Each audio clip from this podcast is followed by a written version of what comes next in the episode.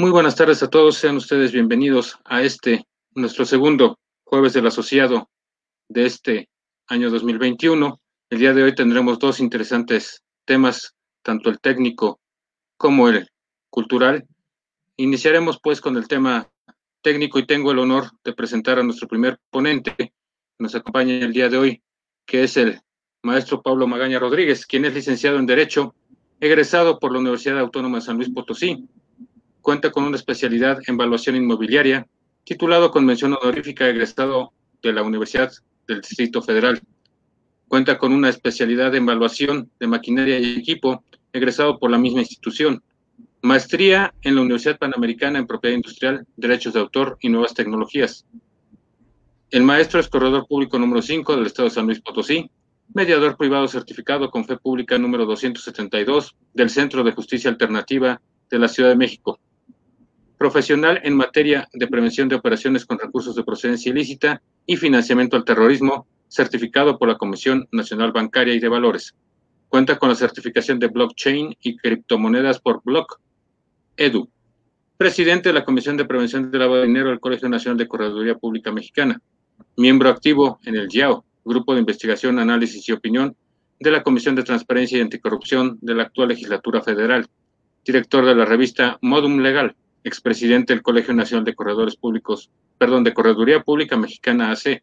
Ha participado en diversos foros y congresos en materia de prevención del lavado de dinero, de correduría pública, así como ha escrito diversos artículos para las revistas El Mundo del Abogado, IDC Contable y Modum Legal. Pues sin más preámbulos, tengo el gusto de ser el micrófono a nuestro Paulo Magaña, a quien con gusto recibimos para el tema de fecha cierta. Maestro, un gusto tenerte entre nosotros cedo micrófonos. Gracias, bienvenido.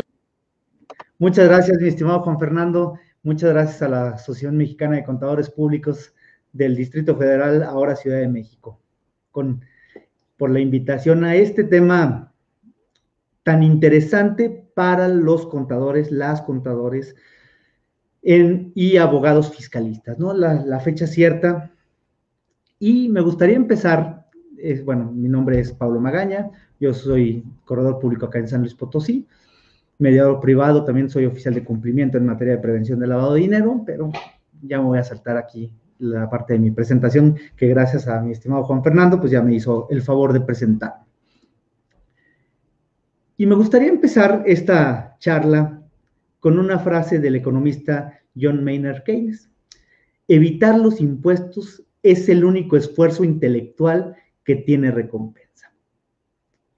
Y el mismo Keynes luego nos dice, cuando las circunstancias cambian, yo cambio de opinión. ¿Usted qué hace? Y eso es lo que pasó con la fecha cierta. Primeramente, la fecha cierta nos decían, para efectos fiscales, los documentos privados tendrán que tener, tendrán que tener fecha cierta. ¿Sí? Deberá tener fecha cierta ante fedatario y cumplir ciertos requisitos.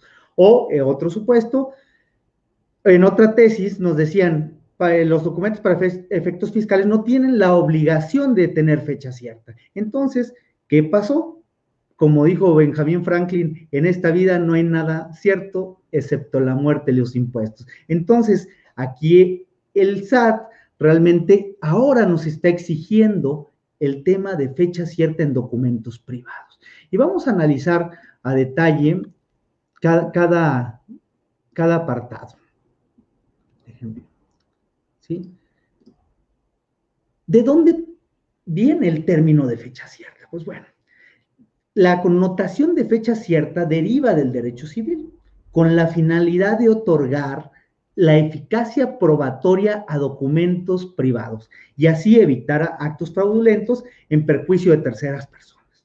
Eso es lo que, que nos dice la jurisprudencia del año 2019.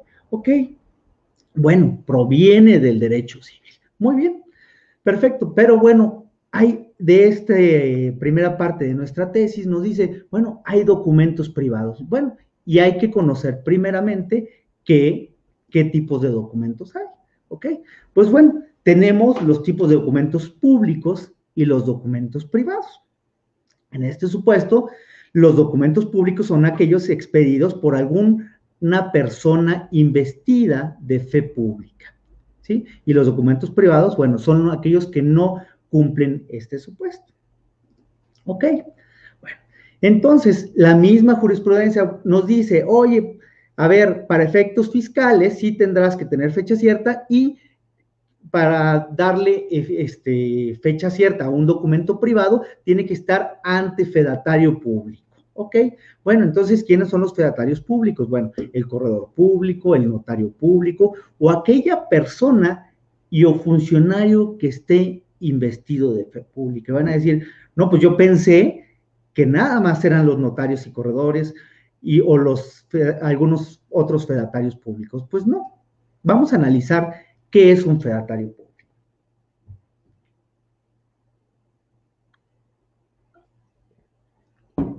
Ok, la función fedataria, aquí nos dice el maestro Carlos Alfredo Gay Flores, que es un corredor público, nos dice, la función fedataria consiste principalmente en la facultad que le atribuye el orden normativo, es decir, el Estado, a determinadas personas, por virtud de la cual se establece la autenticidad de los documentos en los que se consiguen actos y hechos jurídicos. Hay que recordar que los actos jurídicos es donde interviene la voluntad y la manifestación de la voluntad para crear o extinguir este, derechos y obligaciones. Y los hechos jurídicos son aquellos acontecimientos que generan derechos y obligaciones. Por ejemplo, un accidente, ¿ok?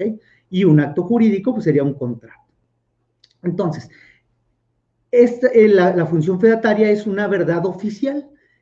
Esto es por conducto de la fe pública. El Estado garantiza y le confiere a los instrumentos o documentos expedidos en el ejercicio de la función fedataria la certeza de originalidad y veracidad frente a todos los gobernados.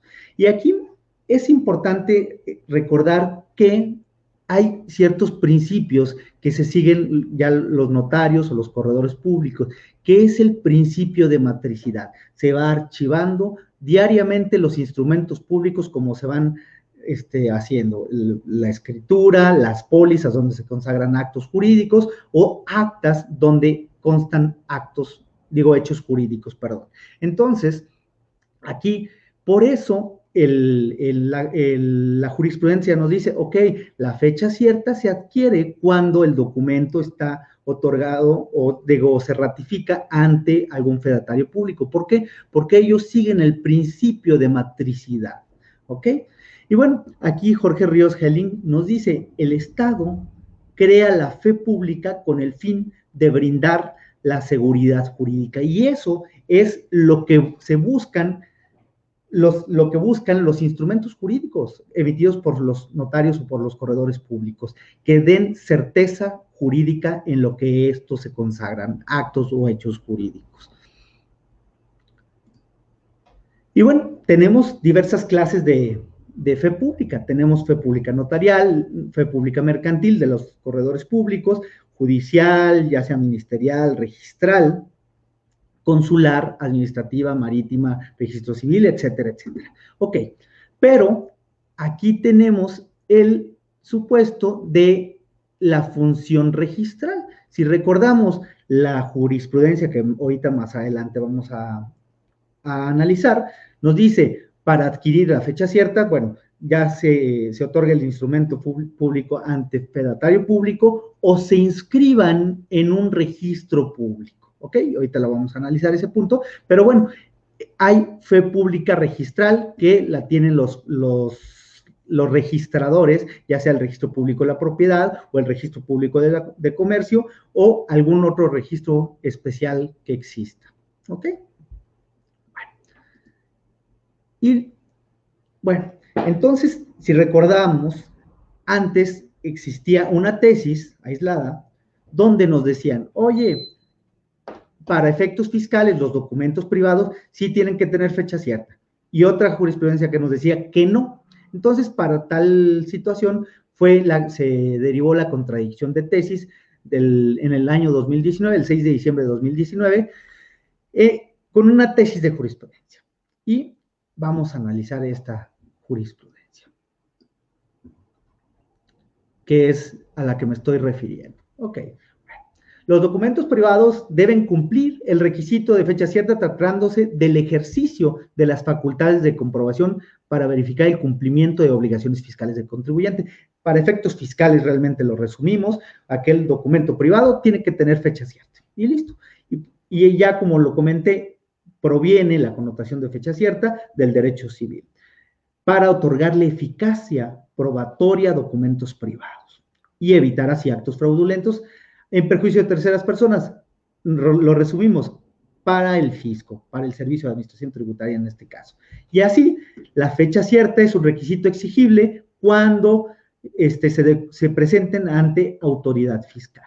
Y aquí analizamos que esos documentos adquieren fecha cierta cuando se inscriben en un registro público de la propiedad. Aquí le podemos también decir en un registro público de comercio si queda dentro del artículo 21 del Código de Comercio, ¿sí? O y a partir de la fecha en que se presente ante un fedatario público, en su caso, ya sea ratificar las firmas de ese documento privado o a partir de la muerte de cualquiera de los firmantes, sin que obste que la legislación fiscal no lo exija expresamente. Entonces, conforme a esta jurisprudencia, ahora todo el mundo se puso loco y dijo, no, ahora tengo que ratificar todo y me va a salir un, ojo de la cara. Pues sí, habrá que ver tu apetito de riesgo, hasta dónde quieres tus documentos ratificados o dependiendo de, lo que se esté consagrando en ese documento privado, si lo ratificas o no. Y ahorita vamos a ver otra opción que, es, que nos da ya ahora una, la PRODECON. Bueno, y Así como teníamos el principio de matricidad que siguen los fedatarios públicos, que ya lo comenté, tenemos los registros públicos. Aquí también los registros públicos se rigen por ciertos principios y el principal es la publicidad, darle publicidad a los actos que se inscriben en el registro público de comercio, en el registro público de la propiedad, en el registro único de garantías mobiliarias. Ok, es darle publicidad a esos actos ¿Para qué? Para que no haya un perjuicio hacia terceras personas. Entonces, si yo quiero comprar una casa, pues revisar que esté libre de gravamen y no tenga ninguna hipoteca o algún embargo. Y por eso es público y eh, siguiendo el principio de publicidad. Y así también tenemos el, principio de prelación, ¿sí? Que todo con el, siguiendo el principio de derecho, de lo que es primero en tiempo es primero en derecho. Yo recuerdo cuando empecé a, hice mi servicio en el registro público de la propiedad, pues bueno, veías cómo se, ponía el sellito físicamente, ¿no? De todos los este, instrumentos públicos que se iban inscribiendo diariamente. Pues bueno, aquí también va llegando, como van llegando, se van registrando nuestros contratos, ¿no? Entonces, esto, si tu documento privado lo inscribes en un registro público, pues bueno, ya tendrá nuestra fecha cierta tan famosa que ahora a todos los fiscalistas, contadores, abogados nos ha causado un dolor de cabeza. Ok. Pero después de la fecha de la jurisprudencia del 6 de diciembre de 2019, la PRODECON emitió un criterio y nos dice los requisitos que deben de cumplir los documentos privados para acreditar el cumplimiento de las obligaciones fiscales, tratándose del ejercicio de las facultades de comprobación, septiembre de 2020. Aquí les dejo la dirección donde pueden consultar este criterio que emitió Prodecon ahora en, en septiembre de 2020. 2020, perdón.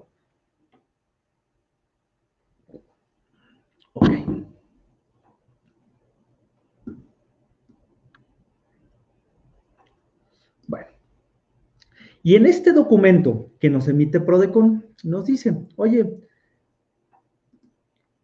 estoy de acuerdo en que tus contratos este, tengan, que deban de tener fecha cierta en documentos privados, deban de tener fecha cierta. Pero vamos, y, y se analiza el tema de comercio electrónico y lo vamos a ir desmenuzando cada parte del comercio electrónico.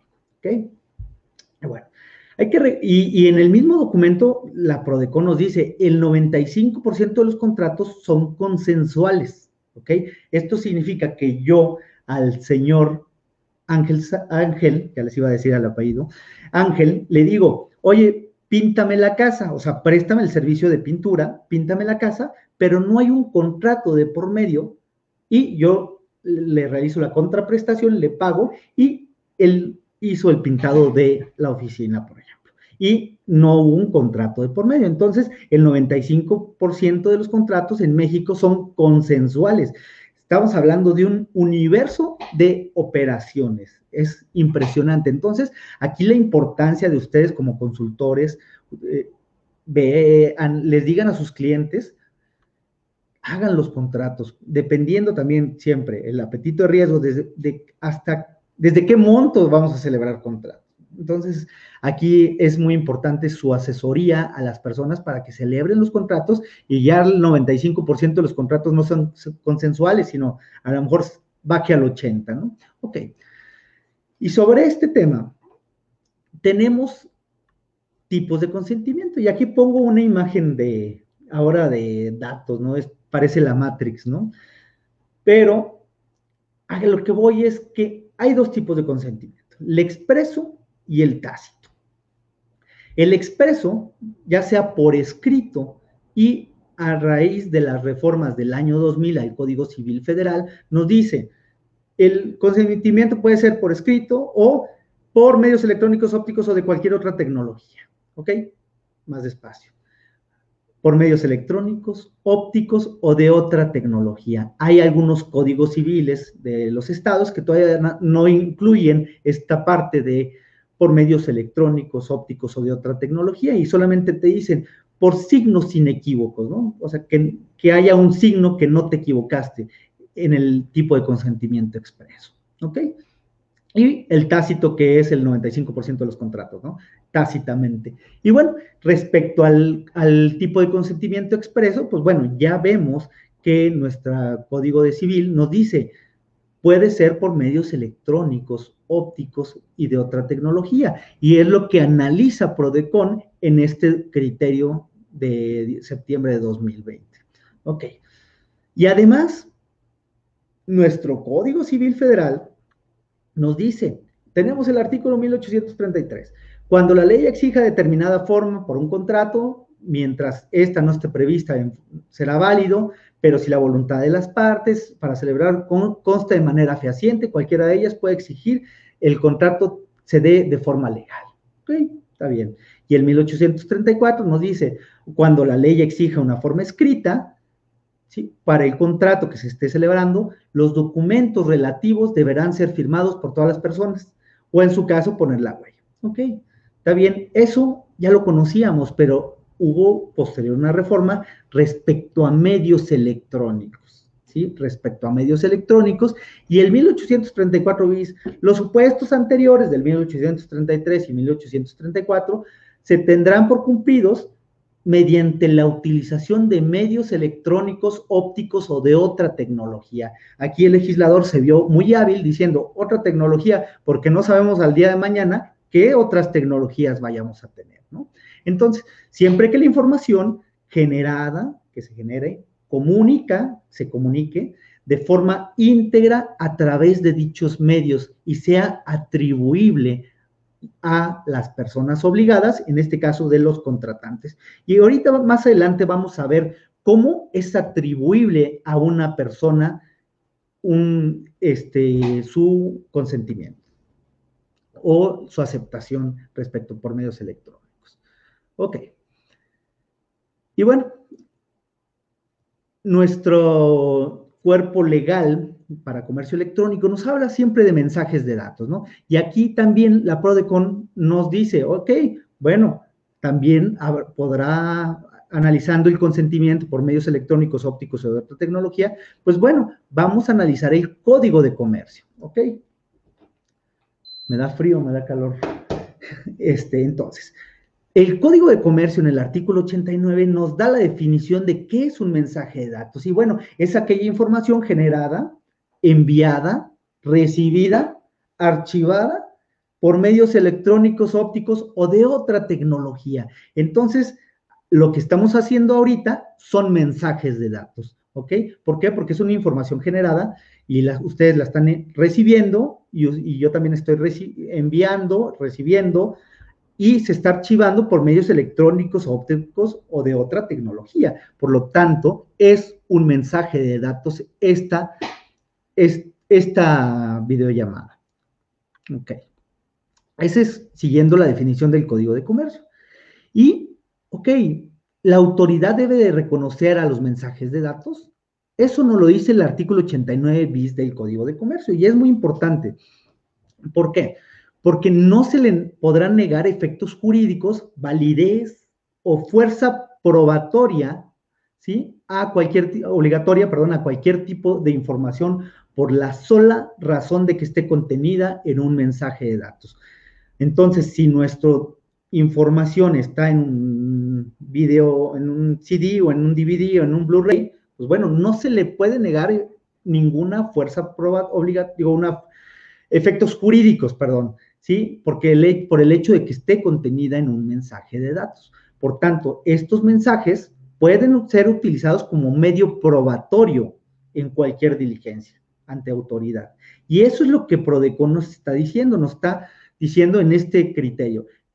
Pueden ser utilizados estos mensajes de datos y no le puedes negar efectos jurídicos, ¿sí? Y siempre y cuando se ajusten a las disposiciones del Código de Comercio y a los lineamientos normativos correspondientes. ¿Ok? Y respecto al, al tema probatorio, el mismo artículo 1298A nos dice, se reconoce como prueba de mensaje de datos y se reconoce como prueba a los mensajes de datos, perdón. Para valorar la fuerza probatoria de estos mensajes de datos, se estimará primordialmente la fiabilidad del método en que haya sido generada, archivada, comunicada o conservada. Ok.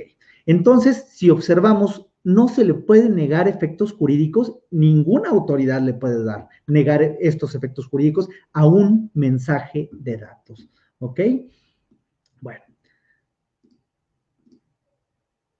Y el artículo 49 del Código de Comercio, hace ratito estaba platicando con una persona respecto a este mismo artículo. El artículo 49 nos dice, los comerciantes deberán de conservar su contabilidad o correspondencia durante 10 años Correspondencia es contratos, convenios o cualquier otro documento que les genere obligaciones, ¿sí? Derechos y obligaciones a los y las comerciantes. Entonces, nosotros tenemos que conservar, para efectos comerciales, la, esta documentación durante 10 años. Y nos dice, puede ser de forma física o de forma electrónica siempre y cuando se cumpla el supuesto de la norma oficial mexicana NOM 151 SFI 2016. Entonces, si nosotros seguimos la norma oficial mexicana NOM 151 SFI 2016, podemos tener esta información de una forma fiable y segura, ¿ok? Porque esta norma oficial mexicana se divide en dos.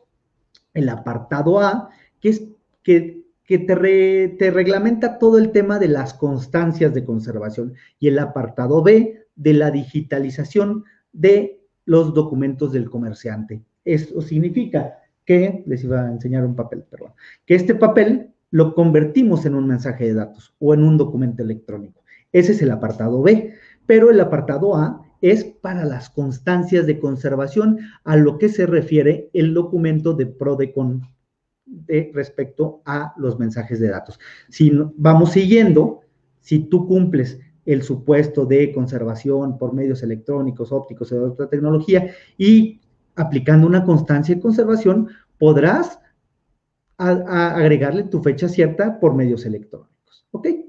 Y bueno, oye, Paulo, ¿y quién me puede dar una constancia de conservación?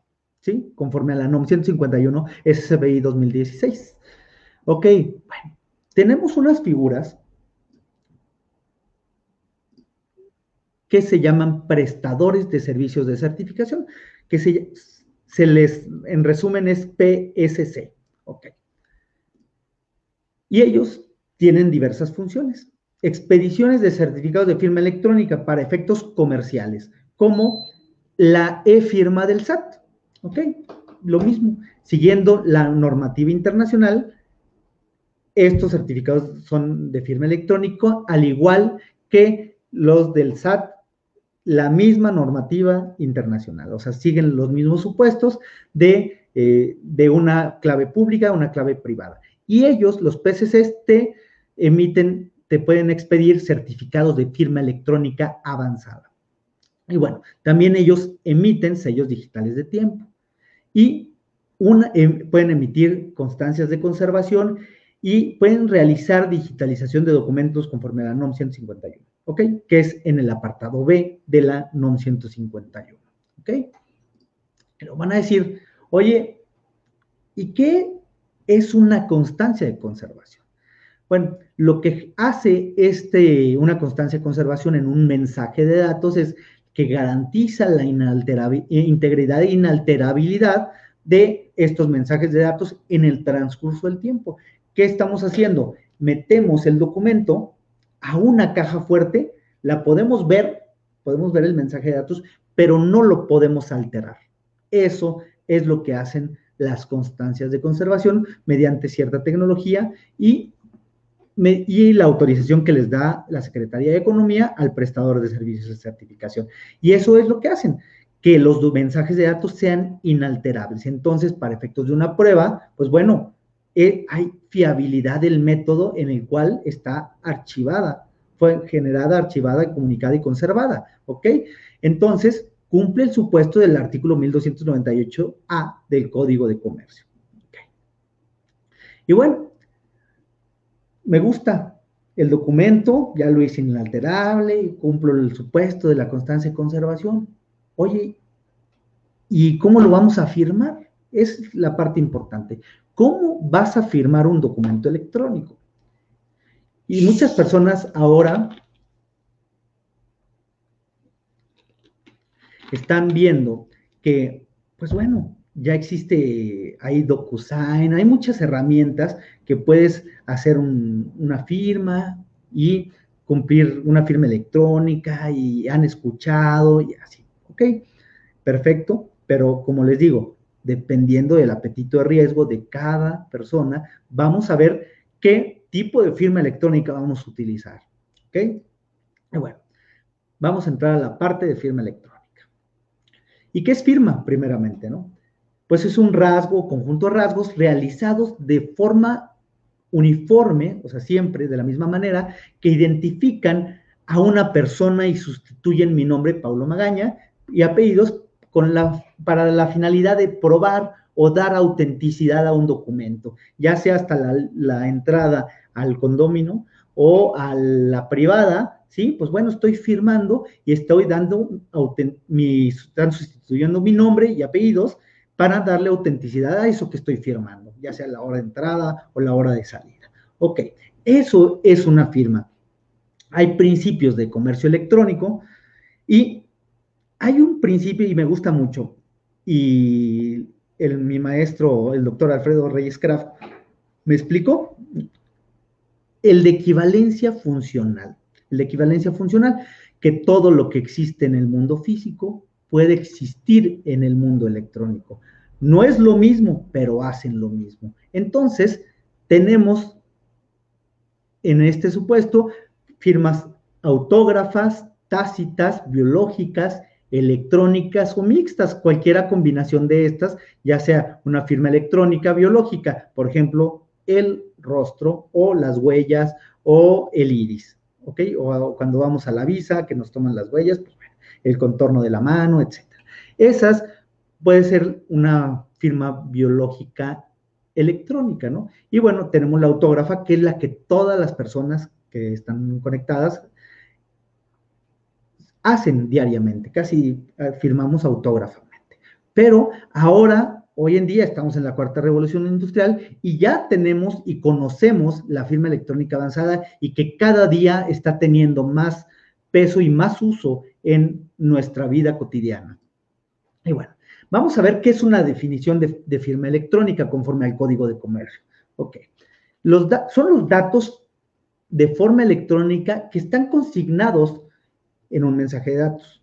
Regresamos a, si recordamos la definición de mensaje de datos, pues toda información, toda información generada, archivada por medios electrónicos, ópticos o de otra tecnología. Ok, bueno, entonces son datos de forma electrónica consignados en ese mensaje de datos y que están adjuntados y que me van a identificar a mí, Paulo Magaña, ¿sí? En relación a lo que voy a afirmar en ese mensaje de datos. Entonces, si yo estoy, por ejemplo, cuando voy al súper y pongo mi tarjeta, de chip. Me dice mi firma electrónica. Ok, el mensaje de datos es el ticket que me está diciendo, son 5 mil, bueno, no, 500 pesos. Me fui un cero de más. Son 500 pesos. Y entonces, ese mensaje de datos, primero mi firma electrónica, pongo mi, mi número de firma electrónica, mis cuatro dígitos, y esos esos dígitos están asociados a Paulo Magaña y yo estoy aprobando la información contenida en el ticket, ¿sí? De esos 500 pesos. Ok, espero haya quedado claro, si no, ahí abierto a las preguntas. Ok, y que produce, pero lo importante de, también de esta definición está sencilla, realmente es un mensaje de datos que te identifica a ti, Paulo Magaña, como el firmante, y cuando la usas, apruebas la información contenida en el mensaje de datos donde la estás utilizando y que produce los mismos efectos jurídicos que la firma autógrafa, siendo admisible como prueba en juicio, ¿ok? Entonces, así es como vamos a firmar documentos electrónicos con firmas, con firmas electrónicas. Entonces, si ya tenemos documentos, este, un PDF, pues bueno, vamos a utilizar la firma electrónica. Pero desgranando los tipos de firma, bueno, también la firma electrónica tiene sus clasificaciones, ya sea firma electrónica simple, como las que les comento, del de, NIP que va ligado a mi tarjeta, ¿ok? La firma electrónica avanzada que ustedes como contadoras, como contadores, conocen, diariamente van al SAT a hacer filas, a hacer la cita para que te den la e-firma, bueno, pues esa es una firma electrónica avanzada. Y la firma digital que hacemos así en algún dispositivo o la firma electrónica biométrica, que como les comento puede ser el contorno de la, de la cara, de la mano, el iris y así diversos biométricos que existen. Ok. Y ahora vamos a analizar el artículo 97 del Código de Comercio y nos dice, ok, ¿qué es una firma electrónica? Pues bueno, firma electrónica sí se considera firma electrónica o fiable si cumple estos supuestos, que estos son cuatro supuestos. Los datos de creación corresponden exclusivamente a Paulo Magaña. Si, el si los datos de mi e-firma corresponden a Paulo Magaña y no a Pedro Hernández, ¿ok? En, bueno, y el segundo supuesto, los datos de creación de la firma en el momento de que voy a utilizar esa firma estaban bajo el control exclusivo del firmante. ¿Ok? Entonces, cuando yo estoy estampando, utilizando mi, certificado y mi key y mi contraseña de, ligados a mi firma electrónica avanzada, pues deben de estar en control exclusivo del firmante y no de un tercero o de algún asesor o de alguna otra persona. ¿Ok? Es posible detectar cualquier alteración de la firma electrónica hecha después del momento de la firma y respecto a la integridad del documento firmado, es posible detectar cualquier alteración hecha después del momento de la firma. Ok, eso con las constancias de conservación que le puedes aplicar a tu documento firmado, pues bueno, lo vas a cumplir siempre y cuando utilices alguna plataforma que cumpla los supuestos de que no se queden con archivos de tu e-firma, que es muy importante. Y también, no nada más el código de comercio nos dice sobre firma electrónica avanzada, también tenemos a la ley de firma electrónica avanzada, ¿ok? Y nos da una definición de firma electrónica avanzada, que es el conjunto de datos y caracteres que permiten la identificación del firmante. Y si observamos aquí, otra vez vemos, identifican al firmante, que ha sido creada por medios electrónicos y, y si se fijan, va muy ligada a la definición del código de comercio. ¿Ok? Los datos de creación corresponden exclusivamente al firmante y bajo su control exclusivo. ¿Ok? Sí. Ha sido creada por medios electrónicos y tiene su exclusivo control de los datos de manera que está vinculado únicamente al mismo. Y los datos a qué se refiere, lo que permite detectar que sea detectable cualquier modificación ulterior a la utilización de estos. y la cual, lo importante también aquí es, la cual produce los mismos efectos jurídicos que la firma autógrafa. Ok, pues vamos bien. Pues sí, ok, nos produce los mismos efectos jurídicos. Entonces, nosotros, cuando vamos a utilizar algún, siguiendo el criterio de Prodecon y que no queremos ver ahorita ni, ni al vecino, siguiendo el criterio de Prodecon, que aquí lo tengo, bueno, pues vamos, podemos, no queremos ir a alguna notaría, alguna correduría a ratificar los, los contratos, pero sí tenemos la preocupación de darle fecha cierta a nuestros documentos, pues bueno, entonces vamos a firmarlo con, por medios electrónicos, ¿ok? Y ahorita vamos a hacer un caso práctico. Y en este, en este mismo supuesto es, como les digo, es dependiendo del apetito de riesgo de cada comerciante. ¿Sabes qué? Pues de ciertos, de los contratos firmados de ciertos montos a ciertos montos, pues los hacemos electrónicos y de ciertos montos a ciertos montos, pues también los, este, los metemos en antefedatario o los inscribimos dependiendo del contrato o acto que se consagre en los contratos. Ok, y bueno, con esto yo les recomendaría que estamos viendo todos los supuestos que podemos darle fecha cierta ya sea por lo de la jurisprudencia o con el criterio de PRODECON para la utilización. Ok. Bueno, vamos a hacer un caso práctico de firma electrónica. ¿Sí? Déjenme mover aquí. ¿Hay alguna pregunta, Juanfer? Juanfer.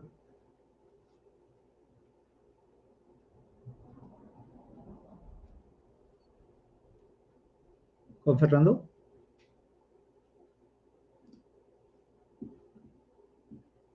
¿Alguna pregunta? ¿No?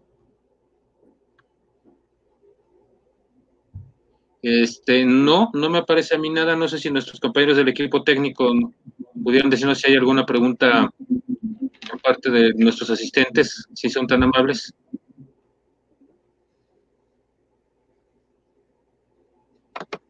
Creo que no, mi estimado Pablo. ¿No? Ok, perfecto. Bueno, A ver, espérame tantito.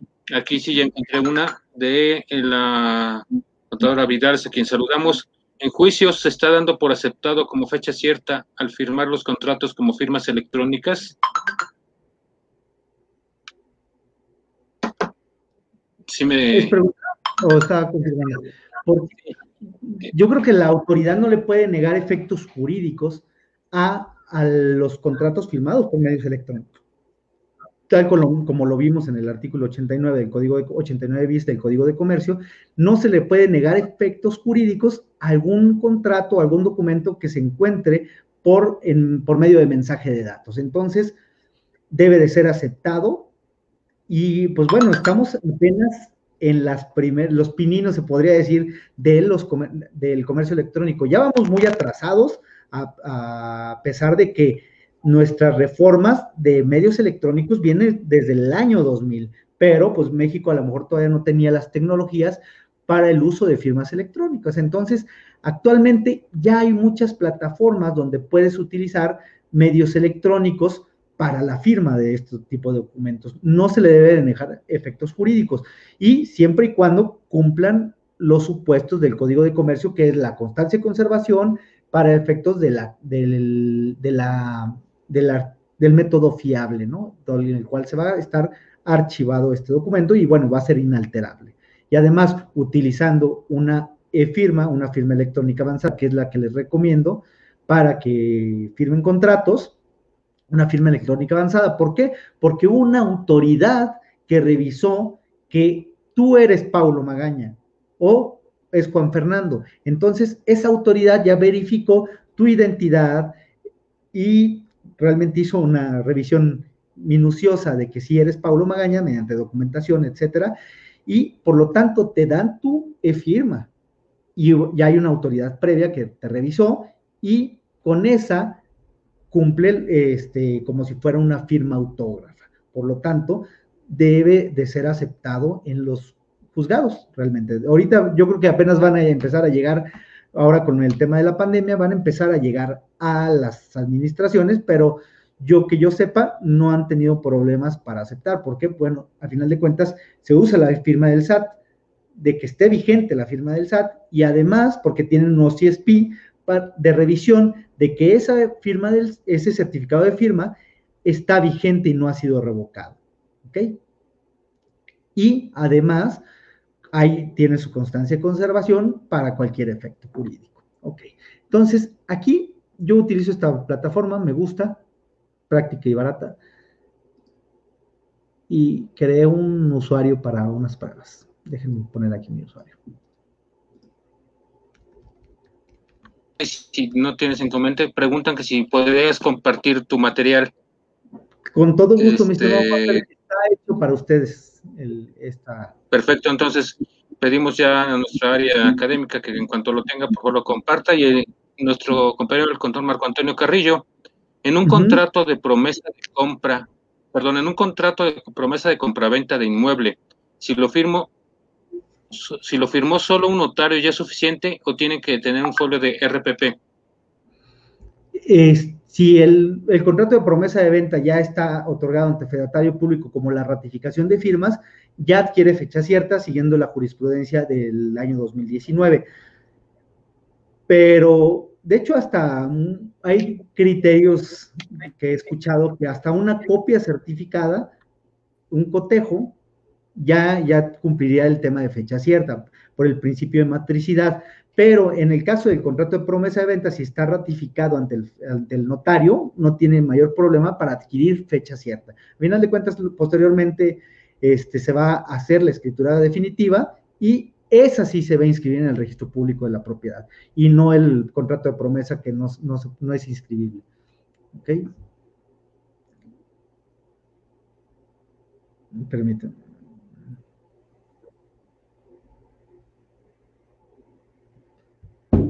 Perfecto, de momento sí no, no tenemos no tenemos otra. Ah, sí. Si existen empresas solo que, que deben de... Ay, perdón, se movió, permíteme.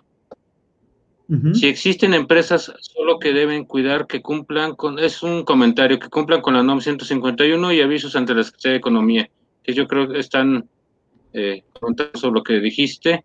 Excelente presentación. Gracias. Eh, que si se podría facilitar la jurisprudencia 2019, por favor. Claro, les voy a compartir mi presentación, mi estimado Juan y, y ya con eso, ahí viene toda la información comentada el día de hoy. ¿Ok? Ok, bueno. Aquí nos vamos a crear un documento. Y, por ejemplo, las y los contadores que me están viendo y me están escuchando, pues si recuerdan, el PDF de las facturas no tiene validez, es una versión impresa. El que vale es el mensaje de datos. ¿Ok? Sí, aquí voy a subir mi documento, perdón. Sí.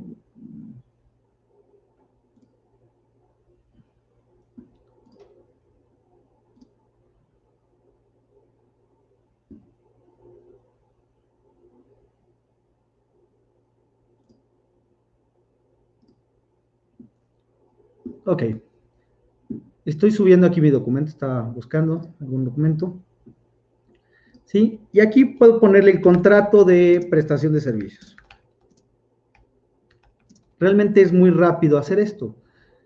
Le pongo fecha límite, unos dos, tres días. ¿Para qué? Para que el firmante, yo soy el firmante, el, eh, yo soy el que voy a, a solicitar el servicio del prestador de servicios y y le voy a mandar al a quien me va a prestar el servicio y aquí agrego el otro firmante. En este caso, pues nada más voy a, firmar yo como, como usuario porque no tenemos a otra persona que nos pueda auxiliar. Ok, entonces ahí ya se registra correctamente el documento y me voy a firma. Ok, bueno, ¿cuál es el documento que me falta de firmar? Y aquí, ¿podría yo firmar de un solo certificado, ya no de un solo plumazo, algún este, muchos documentos, pero bueno, en este caso nada más voy a firmar. Me voy a firmar documentos, me cambio de tantito de pantalla para subir mi certificado. Aquí, aquí subo mi certificado y ahorita me, va a abrir mi, mi Me gusta hacer casos prácticos porque así vemos cómo funcionan las cosas realmente. Y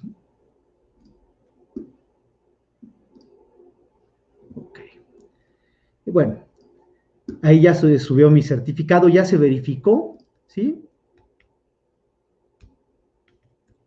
Lo importante también es siempre revisen los términos y condiciones de sus plataformas, porque los términos y condiciones son contratos unilaterales hechos por las plataformas. Entonces, cuando uno acepta los términos y condiciones, estás aceptando unilateralmente este, lo que ellos hicieron, ¿no? Ok. Entonces, ya firmo el documento y se me va a mis documentos firmados. Ok, vamos a analizarlo. Hoy es 21, contrato de prestación de servicios. Ok, ese es el documento, el contrato de prestación de servicios que tengo. Y aquí, ¿cómo se llama el documento? Pues bueno, el contrato de prestación de servicios de PDF. Ok. Y el hash, este hash es una huella digital del documento. Ok. De este, con este, con este documento, pues bueno, se va a identificar nuestro contrato de prestación de servicios. ¿Por quién fue firmado? Pues bueno, por Pablo Magaña.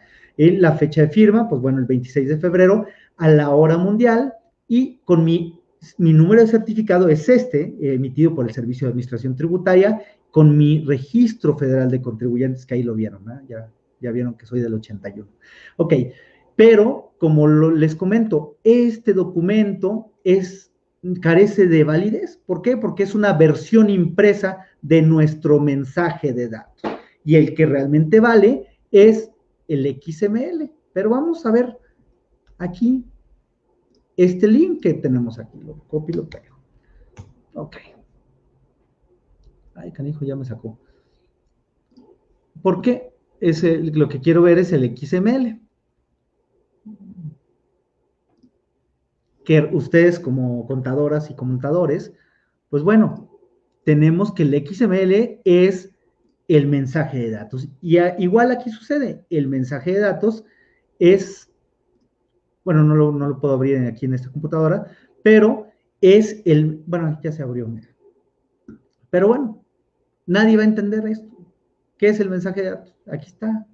Este es nuestro XML. Son puros números y letras que realmente Paulo Magaña ni ninguna persona que está aquí, pues lo podemos entender. ¿Por qué? Porque es un mensaje de datos y está integrado de puros números y letras, ¿sí? Ok, bueno. Pero vamos me quedan unos minutitos antes de...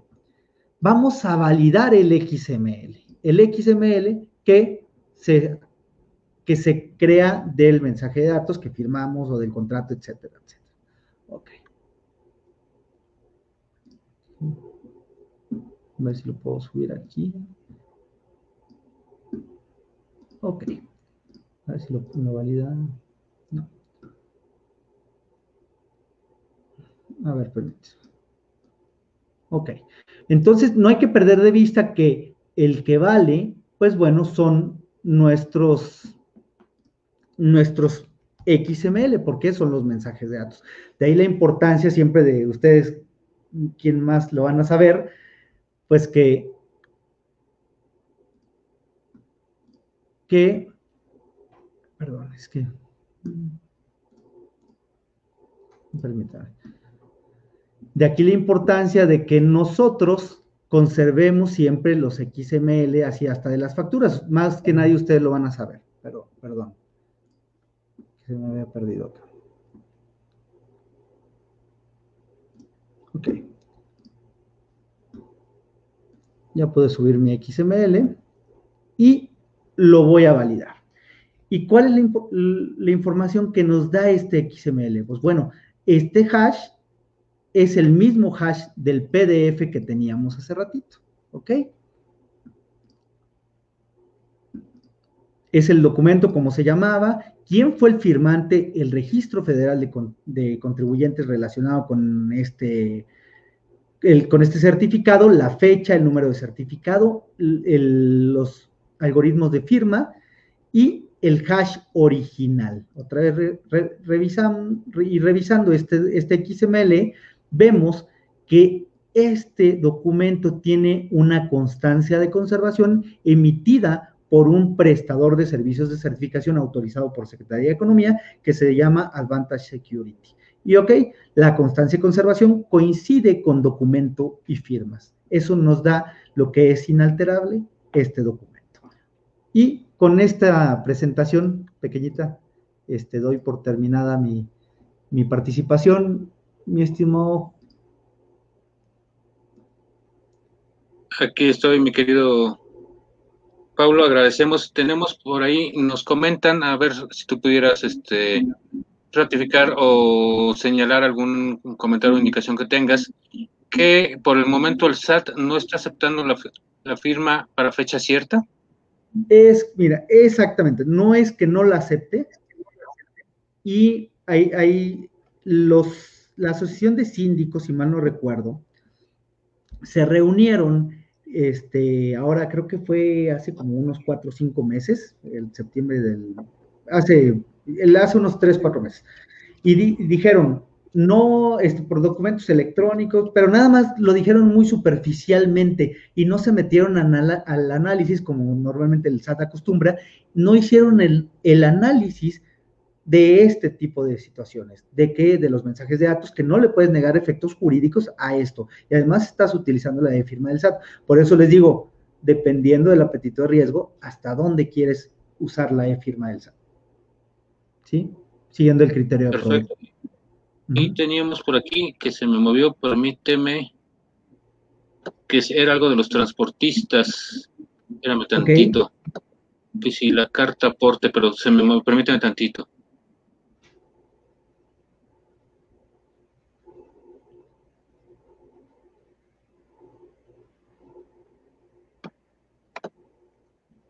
De momento entraron muchos agradecimientos. Aquí está.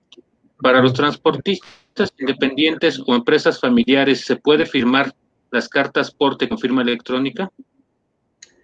Yo creo que sí, no tienes ningún problema y más una carta porte que forma parte de actos de comercio, ¿no? No tiene ningún inconveniente y al contrario, ¿no? Si es posible empezar a utilizar medios electrónicos, ya hay que adecuarnos y no hay que vernos como blockbuster, hay que vernos como Netflix, ¿no? Espero que haya quedado resuelta la, pregunta, mi estimado Juan. Son 7, 6, 98. Perfecto, no sé si en el sistema se llama Encrypt, sí, porque preguntan cómo se llama el sistema que presentaste, se llama Encrypta, este, para la fecha cierta, ¿verdad? Y es www.encripta.com.mx, y encripta con Y. A mí me gusta, barato y, fácil de usar, lo que es lo que también muchas personas buscamos, ¿no? Que sea fácil y que tenga toda la seguridad jurídica, ¿no? Es lo, más importante. ¿Sí? Perfecto. Pues, este, me, a ver, permíteme, creo que de, también de la otra parte me preguntan, mm, bueno, es un comentario que nos hacen, digo, no, no corresponde, creo, al tema, pero vamos al aire por respeto a nuestra participante. ¿Por qué si los contribuyentes que cumplimos a tiempo no nos premian, en cambio a los morosos se les da tiempo extemporáneo y hasta se les condona o les reducen los impuestos? Así son de las actividades que no sabemos, o las acciones que luego no sabemos por qué, por qué sucede. Pero bueno. Es correcto. pues Perdón, adelante, Espero que la asociación este, de, contadores del Distrito Federal nos resuelva esa, esa pregunta. Ya tendrán ahí. Pues, pues, muchas gracias por la invitación nuevamente a la Asociación Mexicana de Contadores y a ti, Juanfer, en lo personal, y a todas las personas que, estuvieron aquí conectadas este, por, esta, Gracias a ti. Si nos permites, y pediría que el apoyo de nuestro equipo técnico, si pudieran proyectar el reconocimiento del, maestro Magaña Rodríguez para podérselo entregar y te lo haríamos llegar por los medios electrónicos correspondientes, por favor. Gracias, la Asociación Mexicana de Contadores Públicos, Colegio Profesional en el Distrito Federal AC, tiene el orgullo de otorgar el presente reconocimiento al maestro Paulo Magaña Rodríguez por haber participado como expositor en nuestro evento Jueves del Asociado con el tema Fecha Cierta, Ciudad de México, el 25 de febrero del año 2021, con duración de una hora tu participación. Firma nuestro presidente del Consejo Directivo y nuestro vicepresidente de capacitación. Pues agradecemos mucho que nos hayas acompañado, mi querido Pablo, la Asociación de Contadores Públicos es tu casa, cuando tú gustes y que nos lo permita la pandemia, te recibiremos este, con los brazos abiertos. Muchas gracias por tu tiempo y por tu disertación. Muchas gracias, mi estimado Juan Fernando, y muchas gracias a todas y a todos. Un abrazo. Muchas gracias.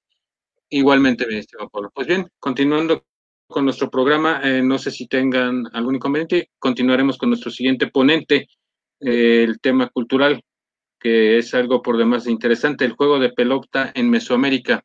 No sé si el maestro se pueda ya conectar, ya lo tenemos aquí conectándose. Maestro, bienvenido. Eh, Hola, si me permite, Gracias por la oportunidad. Si me permite, leo brevemente su, su, semblanza y ya le cedemos el micrófono para que pueda usted hablarnos sobre este interesante tema del juego de pelota en Mesoamérica. Gracias contamos con la presencia del maestro José Arturo Viesca Isuet, doctorante en estudios mesoamericanos en la Universidad Nacional Autónoma de México, nuestra máxima casa de estudios. Cuenta con una maestría en estudios mesoamericanos por la misma institución y también su licenciatura en filosofía la transcurrió en la Universidad Nacional Autónoma de México. El maestro habla tres idiomas, italiano, inglés y francés, eh, dentro de las líneas de investigación que ha llevado a cabo está la iconografía prehispánica, el arte prehispánico, la antropología de, del arte estética, relaciones humano-naturaleza, sistemas mesoamericanos de escritura. Ha tomado un sinnúmero importante de cursos diplomados y seminarios e, y ha impartido otro más, siendo más de una veintena de ellos, eh, dentro de su carrera profesional es agente capacitador externo avalado por la Secretaría de Trabajo y Prevención Social como ICETUR. Actualmente es en lo que se desarrolla. Dentro de la Escuela Nacional de Antropología e Historia fue docente. En el Sistema de Investigación y Difusión de Etnobiología, CIDET, fue investigador. En la UNAM IE, la pintura mural prehispánica, fue colaborador. Dentro de la Asociación Cultural del Sur fue docente, al igual que en la Universidad del Distrito Federal la Universidad OMI, que es el World Research Organism, la Universidad Latina. En Ecología de Negocios fue escritor e investigador, y así podríamos hablar de un sinnúmero de actividades que ha tenido el maestro, pero voy a tener el orgullo y el gusto de cederle el uso de los micrófonos para que nos diserte sobre el tema, el juego de pelota en Mesoamérica. Maestro, bienvenido, tiene usted el uso de la palabra. Muchas gracias. Hola a todos, ¿qué tal? Muchísimas gracias por la eh, oportunidad. Este, gracias a, la Asociación Mexicana de Contadores Públicos para eh, que yo les pueda dar esta plática eh, el día de hoy. Muchas gracias por, por el chance y por su atención. Y este, bueno, ya estoy compartiendo lo que sería la presentación. Espero que sí se pueda ver. Este, y hoy vamos a platicar pues de un tema bien, bien interesante pero también muy poco estudiado a nivel este, profesional, a nivel académico, en el campo de, la historia, en el campo de la arqueología, en el campo de los estudios mesoamericanos, que es eh, el famoso juego de pelota eh, en Mesoamérica, sobre todo eh, en Mesoamérica antigua. Este, este elemento que es muy importante y que es muy característico y del cual, sin embargo, se ha, se ha escrito no muy, poco realmente para la importancia que tiene este elemento. Se ha escrito muy poco y desafortunadamente se ha malentendido mucho acerca de este eh, elemento, eh, sobre todo fuera del ámbito académico. Eh, para empezar, bueno, este, este, este, esta imagen ahí, que es una recreación que se, muestra normalmente del juego de pelota eh, en Chichen Itza. Este, pues ahí vamos a tener uno de esos este, imaginarios importantes dentro de lo que se considera el, el juego de pelota en Mesoamérica y uno de los aspectos importantes o el más importante con el que quiero iniciar es que no eh, es un juego, en un sentido estricto de la palabra. Le llamamos juego de pelota porque los primeros investigadores que hablaron de este elemento Eh, sobre todo los bueno, los frailes del siglo XVI y algunos investigadores de principios del siglo XX, eh, por el hecho de que es una cuestión, es un evento ritual que se ejecuta o que se efectúa en un espacio que tiene características eh, de cancha o, que es un espacio delimitado de manera eh, de manera ya este, estandarizada y por el hecho también de que se usa una bola de hule para efectuar esta ritualidad, es que se le ha llamado juego de pelota. Y de ahí pues hay muchos que ya lo extienden hasta el fútbol soccer actual. Ese fútbol soccer actual pues se inventa en Inglaterra, aunque pues hay muchos que dicen que eh, pues viene de esta antigua tradición prehispánica del juego de pelota. Y si dicen eso es porque pues entienden este elemento ritual mesoamericano como el, eh, por el nombre que le dan juego de pelota, pero en realidad no es un juego. Ese es uno de los principales elementos que se ha mal interpretado, que se ha a lo largo, a lo largo de la, de la historia y sobre todo para el público no especialista, eh, homologan esta actividad ritual a una actividad lúdica. Por eso es que, eh, pues a pesar de los intentos de la academia, no ha fructificado eh, la capacidad de poderle cambiar el nombre común a esta ritualidad, en lugar de llamarle juego de pelota, pues una de las opciones más viables que han este, los investigadores que han, propuesto, pues es la ritualidad de la pelota. Y al cambiarle el nombre, pues ya también vamos a empezar a tener concepciones muy diferentes respecto a lo que significa este evento para eh, la tradición mesoamericana. Bueno, eh, esta ritualidad de la pelota, pues necesita dos aspectos importantes para eh, poderse llevar a cabo. Primero, una pelota o una bola. Aquí tenemos eh, un ejemplo. Ahí traigo varios, vamos a poner otros eh, ejemplos de bolas que se han encontrado en contexto arqueológico. estas bolas de hule, que están hechas con la resina del árbol del mismo nombre que, que se da en zonas tropicales de México, este, se han encontrado este tipo de elementos, este tipo de pelotas hechas con este látex, eh, de muy distintas, eh, de muy distintos tamaños, que van de 2 kilos de peso hasta 8 kilos de peso. Estas bolas, evidentemente, pues nos indican que había distintas formas de, de efectuar esta ritualidad de la pelota. No era una sola la, la forma de efectuar esta ritualidad, sino que había varias formas de llevarla a cabo. Otro de los aspectos importantes de esta ritualidad son los marcadores. Estos elementos, los marcadores más conocidos, pues son estos elementos de, forma circular. Estos marcadores circulares, eh, pues son los elementos que se han eh, considerado parte fundamental de la ritualidad de la pelota, aunque cabe señalar que no son elementos exclusivos, es decir, eh, hemos encontrado un buen número de eh, sitios para la ritualidad de la pelota que carecen de este tipo de elementos que conocemos como marcadores. Es decir, si bien la pelota es fundamental, los marcadores no lo son. ¿Ok? Podemos encontrar sitios que no tienen marcadores y además tenemos distintos tipos de marcadores, aunque los más comunes son, este, son de este tipo en forma de aro. También vamos a tener de otros que les voy a mostrar un poco más adelante. Otro de los mitos, aprovechando la imagen que tenemos aquí, es que eh, se tenía que pasar la bola a través del orificio central del marcador.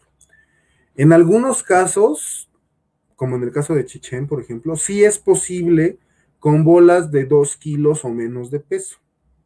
Sin embargo, ya con bolas grandes es imposible hacer eso en el marcador de Chichen y en muchos otros marcadores que existen.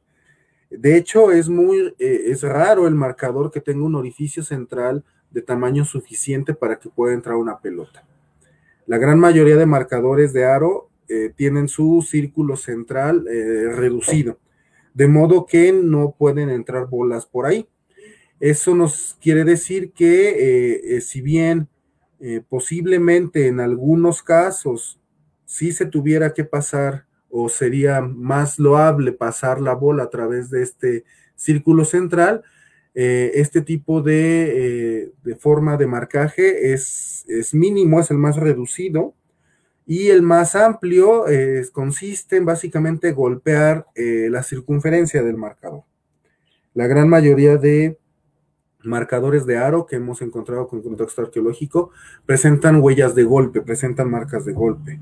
Entonces es muy factible que en lugar de andar atravesando la bola por el eh, círculo central, eh, más bien era cuestión de golpear lo que es el marcador. Aunque como les mencioné, no se descarta que en algunos casos, pero serían los menos, si existiese esa posibilidad de eh, meter la bola en, el orificio central del marcador de aro.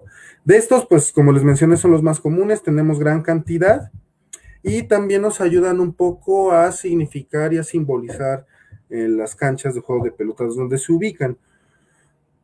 Porque normalmente inferimos que eh, los tipos de marcadores como este que les mostré de Chichen o algunos de estos que están en el Museo Nacional de Antropología, que presentan relieves, que presentan esgrafiados, en las caras de los marcadores eh, casi siempre se encuentran en sitios o en canchas de ritualidad de pelota de importancia media a alta.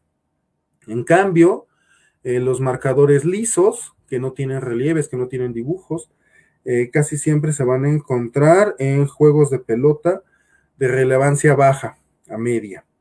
Siempre hay excepciones, como los de Xochicalco, que ahí vamos a tener unos bonitos marcadores de cabeza de guacamaya, eh, pero en una cancha que se considera una cancha de, nivel bajo a medio. Pero bueno, este, todavía hay mucho que, investigar acerca del juego de pelota. Este es otro tipo de marcador. Estos son los marcadores más antiguos, marcadores que se han considerado del periodo clásico y del periodo preclásico. A diferencia de los marcadores de aro, estos se les conoce como marcadores de poste. Y estos, en vez de ir en los laterales de la cancha del juego de pelota o de la ritualidad de la pelota, van ubicados en la parte central de ese espacio.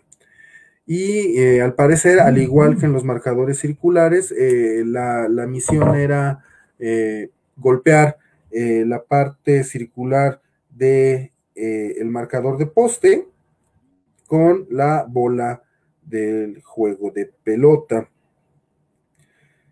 Y este, estos que nosotros tenemos aquí son votivos. Es decir, cuando yo les llame, cuando yo llame elementos votivos, quiere decir que son elementos rituales, pero que no se usaron de manera fáctica, sino que nada más se van a utilizar de manera simbólica. Es decir, estos marcadores de poste jamás fueron utilizados en una cancha real de la ritualidad de la pelota solamente son una imitación ritual de los que se utilizaban en ese espacio, que seguramente eran de material perecedero, por lo cual no nos ha sobrevivido ninguno. Y eso es importante mencionar. También esta cuestión de, aquí tenemos el dibujo, eh, los que les mostré, este es el marcador de poste que se encontró en Tikal, pero pues también tenemos el del lado izquierdo, que es el marcador de poste de la ventilla que se encontró en Teotihuacán. Es posible que esta forma de marcaje sea una forma eh, teotihuacana, eh, porque se ubican o este tipo de elementos se van a ubicar pues a partir de Teotihuacán. No tenemos evidencia de elementos en poste más antiguos de momento, entonces es muy posible que venga con esta cuestión teotihuacana.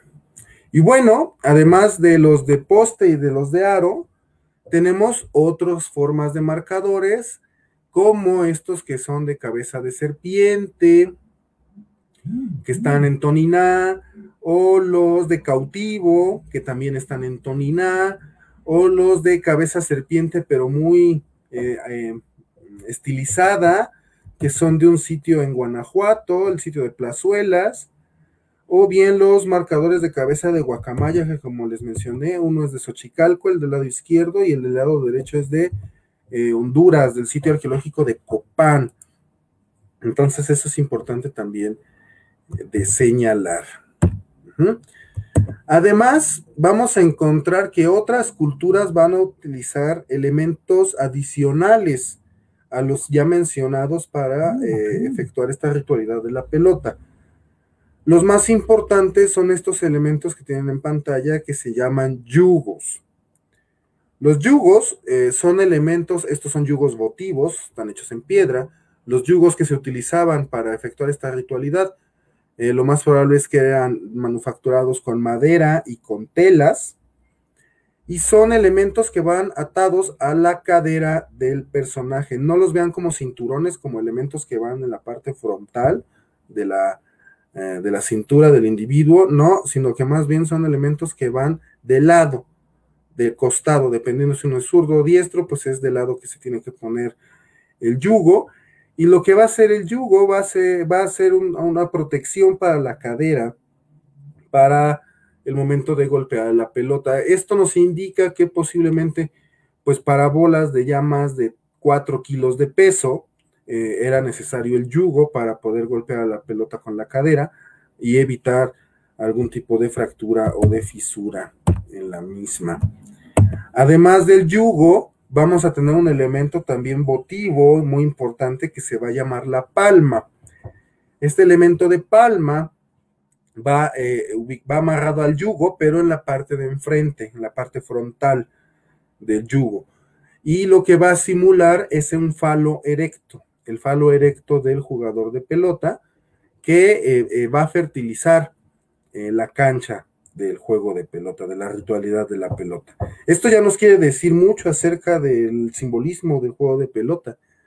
es un simbolismo agrícola, es un simbolismo ritual agrícola que va a permitir eh, la fertilidad de la, eh, de la tierra representada en el espacio de juego o en el espacio ritual de, la pelota. Y pues ese elemento fertilizador va a ser representado con este elemento que nosotros vamos a llamar palma, que se ubica en la parte, se amarra en la parte frontal del yugo y va a tener casi siempre iconografía vinculada pues a estos elementos de, fertilidad este, en Mesoamérica. Eh, otro elemento, aquí por ejemplo vemos unos personajes eh, en, arcilla, como eh, traen puestas el yugo y como también traen puesta la palma en la parte frontal.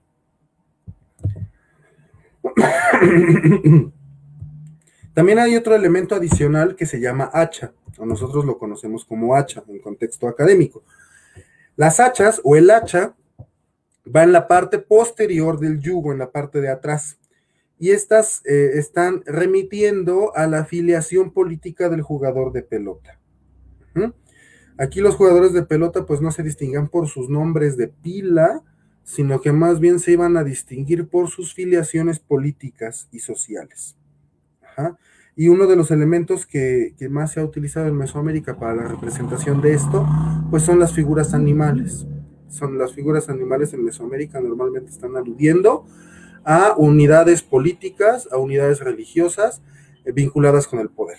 Entonces, en ese sentido, eh, los gobernantes, al exhibir el hacha en la parte anterior del yugo están enfatizando su filiación política, su filiación étnica, su filiación ideológica, y esto también nos quiere decir que al menos el juego de pelota, la mayor parte de la existencia de este evento en Mesoamérica, al menos durante el periodo preclásico y clásico y buena parte del posclásico, fue un elemento ritual eh, dedicado a las élites.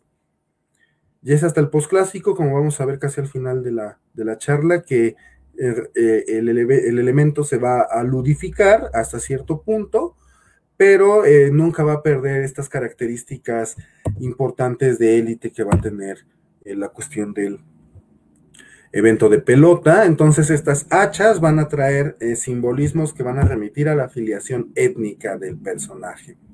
Otros elementos adicionales son las manoplas. Estas manoplas estas son votivas, están hechas en piedra. Tenemos una en el Museo de Antropología, otras en el Museo de Antropología de Jalapa.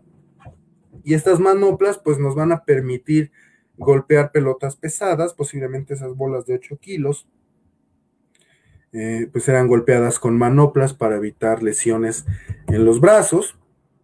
Estas manoplas son votivas y son otro de estos elementos que se van a utilizar en esta ritualidad de la pelota. Cabe señalar que estos elementos no son universales en Mesoamérica. Eh, lo que es el, yugo es un elemento que lo, vemos en muchos de los eh, contextos de, ritualidad de la pelota en Mesoamérica, pero no en todos. Las palmas y las hachas, por ejemplo, son elementos exclusivos eh, de la costa del Golfo sobre todo la parte que va del río Tuxpan a Coatzacoalcos, al río Coatzacoalcos, esa, esa franja que pertenece pues, al estado de Veracruz, eh, es la que va a tener más el uso de las palmas y de los yugos eh, y de las hachas. Eh, las manoplas, por ejemplo, las vamos a ver más en la iconografía olmeca, en la iconografía olmeca del juego de pelota y en la iconografía zapoteca del, del mismo evento ritual. Entonces, eso es otra de las cuestiones que tenemos que considerar. No todos los elementos se van a ver en todos los contextos de eh, la ritualidad de la pelota. Pero lo que sí tiene que haber, pues además de la pelota, es la cancha, o lo que nosotros conocemos como cancha. Así es como eh, caracterizamos eh, las canchas. Normalmente las dividimos en nueve secciones pues las partes importantes eh, pues van a ser básicamente el pasillo y las zonas terminales, propiamente lo que es eh, la cancha. Eh, en la parte, en lo que se conoce como el talud, en el número 3, es donde irían empotrados los marcadores de aro. En cambio, en el número 6, que sería el pasillo en su parte central, es donde iría el marcador de poste pero también les mencioné que hay gran cantidad de canchas o gran cantidad de espacios de juego de pelota que no poseen marcador alguno. Y bueno, ¿qué tan antigua es esta ritualidad del juego de pelota? Es súper antigua. Es de hecho un elemento cultural anterior a la, cultura olmeca. Eh, los, los elementos de juego de pelota más antiguos que se han localizado en Mesoamérica los podemos ubicar eh, aproximadamente en el año 4000, perdón, 2400 antes de Cristo aproximadamente, en un sitio que se llama Paso de la Amada, es un sitio que está en Chiapas, y pues al menos el juego de pelota más antiguo, que es este, que está ahí en Paso de la Amada, Chiapas, Vamos a ver el plano.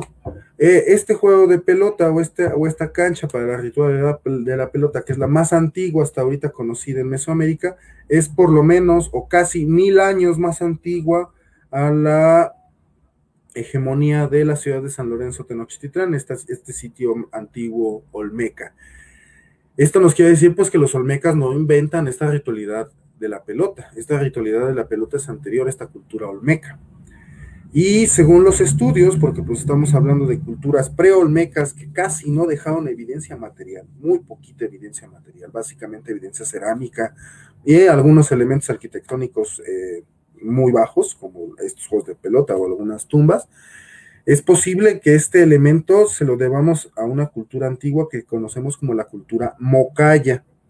Esta cultura mocaya, sabemos muy poco de ella, se ubicó principalmente en la zona del Soconusco, de Chiapas y Guatemala, ahí es donde se va a ubicar principalmente esta cultura mocaya, una cultura preolmeca, que es la que posiblemente va a tener eh, como parte de su bagaje cultural esta cuestión del rito de la pelota. Y va a ser tan importante que pues olmecas y todas las culturas posteriores de Mesoamérica, salvo honrosas excepciones, van a practicar esta ritualidad. Esto nos quiere decir que desde épocas muy tempranas, este evento ritual pues está vinculado al poder, está vinculado al poder político, al poder religioso, por lo que eh, pues está vinculado a las élites. Y una forma de vinculación entre ancestros de Mesoamérica pues es copiar los elementos de ritualidad ancestral. Es por ello que muy posiblemente los olmecas, tratando de eh, obtener un poco de, ese, de esa hegemonía, de esa importancia que tenían culturalmente los Mocaya, pues van a eh, copiar uno de sus elementos rituales más importantes, como lo es el juego de pelota. Y bueno, eh, en la zona de Michoacán, eh, si bien no tenemos en este sitio arqueológico que se llama El Opeño, que es de donde, están, son, de donde son estas figuritas, no tenemos ubicada todavía la cancha para la ritualidad de la pelota, en una de las tumbas de este sitio del Opeño, pues se encontró estos personajes que pues son jugadores de pelota. Estos ahorita están exhibidos en el Museo Nacional de Antropología, en la Sala del Occidente de México. Pero son estos personajes que, que, los investigadores piensan que son eh, jugadores de pelota. Y estos eh, personajes pues son aproximadamente del 2000 antes de Cristo. Entonces, pues eso nos quiere decir que eh, esta ritualidad de la pelota pues ha tenido una continuidad y no solo una continuidad, sino que también se ha extendido en cuestión de influencia territorial. Recordemos, Paso de la Mada está en Chiapas, el Opeño está en Michoacán, entonces pues ya vamos a tener una zona de influencia bastante grande de donde se efectúa esta cuestión de la ritualidad de la pelota ya más hacia nuestras eras, hacia nuestra época, en lo que, se, lo que nosotros llamamos el preclásico tardío, ya después de la caída de la cultura olmeca, este, pues vamos a empezar a ver las variantes de la cuestión de eh, la ritualidad de la pelota. Una de las más importantes y de las más antiguas la encontramos en Dainzú, este sitio arqueológico eh, muy importante, muy bonito y que es muy poco visitado. Desafortunadamente hay que ir más a Dainzú, los que estén en Oaxaca, los que vayan a Oaxaca. Visítenlo, está a escasa media hora del centro de Oaxaca en automóvil, vale mucho la pena. Ahí vamos a encontrar unos relieves en donde vamos a vislumbrar a eh, jugadores de pelota o a personajes que, que efectúan esta ritualidad de la pelota muy bien protegidos eh, y eso pues nos va a indicar variantes respecto a la forma de jugar o respecto a la forma de elaborar este, este, este evento ritual. Son muy bonitos, váyanlos a ver. Y pues nos indican variantes respecto al juego. Eh, en la zona de Michoacán, en la zona del occidente de México, sobre todo cerca del sitio de los Guachimontones, en, Jalisco.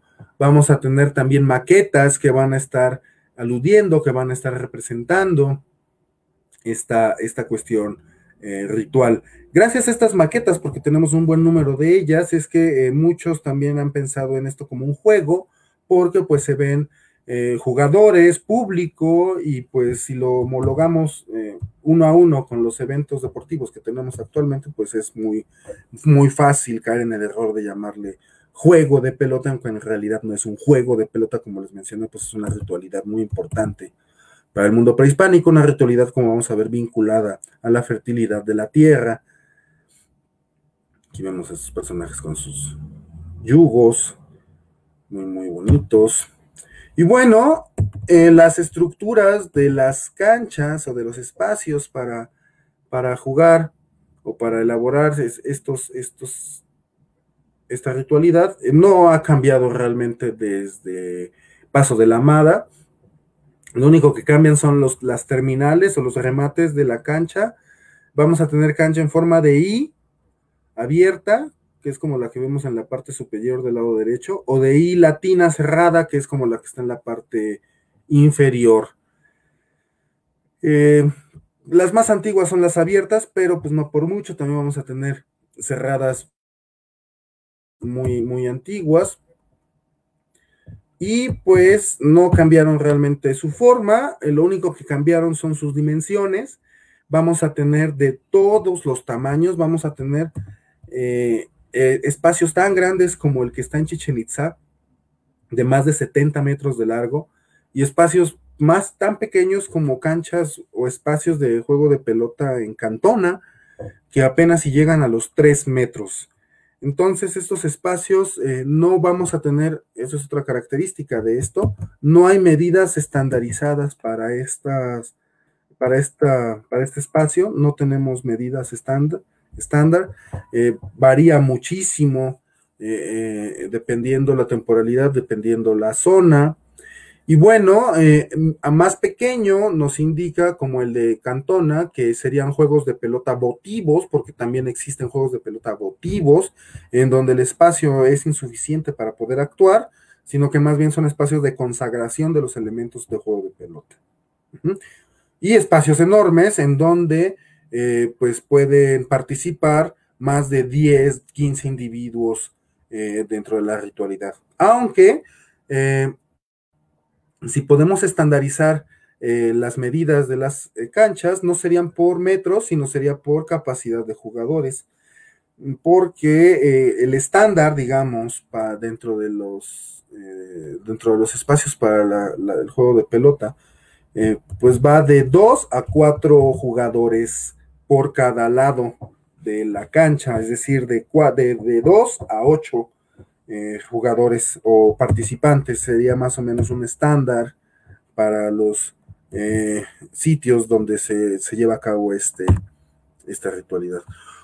Una de las grandes excepciones a esto es Teotihuacán. Si bien Teotihuacán posee uno de los marcadores, uno de los tres marcadores de poste que se conocen, eh, es también es muy característico y muy llama mucho la atención que carece de este tipo de canchas que ya hemos visto en forma de I. Aunque hay investigadores y arqueólogos como Sergio Gómez que dicen haber encontrado ya uno de los muros de estos juegos de pelota que se ubicaría dentro de la ciudadela.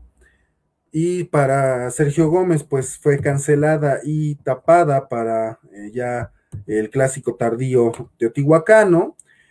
Eh, todavía es una hipótesis que no se ha comprobado, aunque habemos otros investigadores que pensamos que los juegos de pelota en Teotihuacán pues han estado ahí siempre a simple vista, pero que los hemos confundido de como espacios. Eh, hay investigadores entre los cuales me incluyo que pensamos que estas canchas en Teotihuacán pues, se ubicaban justamente en lo que conocemos ahora como la calzada de los muertos en un lugar muy específico de la calzada, evidentemente no va a ser toda la calzada, eh, sino es un sitio muy específico que va de la, de la parte norte del río San Juan a la plaza, a la parte sur de lo que sería ya el conjunto del sol, en donde está el basamento del sol. Ahí es donde pensamos algunos investigadores se ubican eh, los juegos de pelota teotihuacano, serían tres canchas o tres espacios rectangulares y el central un poco más cuadrado, en donde se estaría efectuando esta ritualidad. Eh, usarían marcadores de poste en la parte central de estos espacios y algunos de ustedes me dirán, bueno, hay construcciones ahí ahorita en la calzada de los muertos, justamente en esos espacios que estoy mencionando, hay construcciones que no permitirían el desenvolvimiento de esta ritualidad. Efectivamente, tenemos construcciones actualmente en esos espacios, pero esas construcciones ya fueron realizadas en el momento del abandono de Teotihuacán. Esas construcciones no fueron manufacturadas por teotihuacanos. Esas construcciones fueron manufacturadas por un grupo que conocemos como toltecas Mazapa, que van a llegar poco antes de la caída de Teotihuacán y que son los que van a ocupar o reocupar Teotihuacán a la caída de, este, de esta ciudad. Entonces, en el momento de hegemonía teotihuacana, estos espacios estaban vacíos, estaban sin esas construcciones que actualmente tenemos, para que pudiera eh, llevarse a cabo de manera efectiva esta ritualidad de la pelota. Evidentemente, esto es una hipótesis, pues todavía está, estas son las dos hipótesis respecto a este evento en Teotihuacán, la hipótesis de Sergio Chávez, que la cancha está debajo de la ciudadela, una cancha en forma de I, o bien la hipótesis que tenemos otros investigadores, entre los cuales me incluyo, que más bien está sobre la calzada de los muertos, eh, seccionada en tres espacios, justo al norte del río San Juan. Y bueno, es que en Teotihuacán es imposible no hablar de esto porque tenemos mucha evidencia, al menos en la cuestión de la pintura mural, respecto a la pelota. Tenemos varias formas de jugar a esta, de, llevar a cabo esta ritualidad, con poste, con palo, de cadera. Entonces, este, pues sí, eh, la iconografía nos indica que hay vía ritualidad de la pelota. El problema es que nos empecinamos a buscar una cancha con las características que normalmente conocemos, aun cuando sabemos que Teotihuacán, si bien es la ciudad más importante de Mesoamérica, también Teotihuacán es la excepción de muchas de las reglas que nosotros consideraríamos mesoamericanas. Teotihuacán es una ciudad paradigmática y bellísima y muy misteriosa que todavía eh, nos va a dar muchísima, muchísima información. Entonces es importante tenerlo en cuenta. Y bueno, en Oaxaca, pues no va a ser la, eh, la excepción. En Oaxaca también vamos a tener eh, estos espacios. en Oaxaca carecemos de marcadores. Entonces es uno de los sitios donde sí tenemos los espacios, tenemos las bolas, pero no tenemos los marcadores. Eh, tanto en Monte Albán como en Atzompa, pues tenemos estos espacios, lo que indica pues la importancia de los sitios. Esa también es otra como cuestión que podríamos eh, poner una regla. Los sitios prehispánicos que poseen juego o juegos de pelota normalmente son de categoría más alta que aquellos sitios prehispánicos que no poseen estos elementos. Aunque no se vayan eh, por, la, por la cuestión eh, del tamaño. No necesariamente la, el tamaño de, los, de las canchas, el tamaño de los espacios para la cuestión de la pelota, este, que, nos da la importancia del sitio.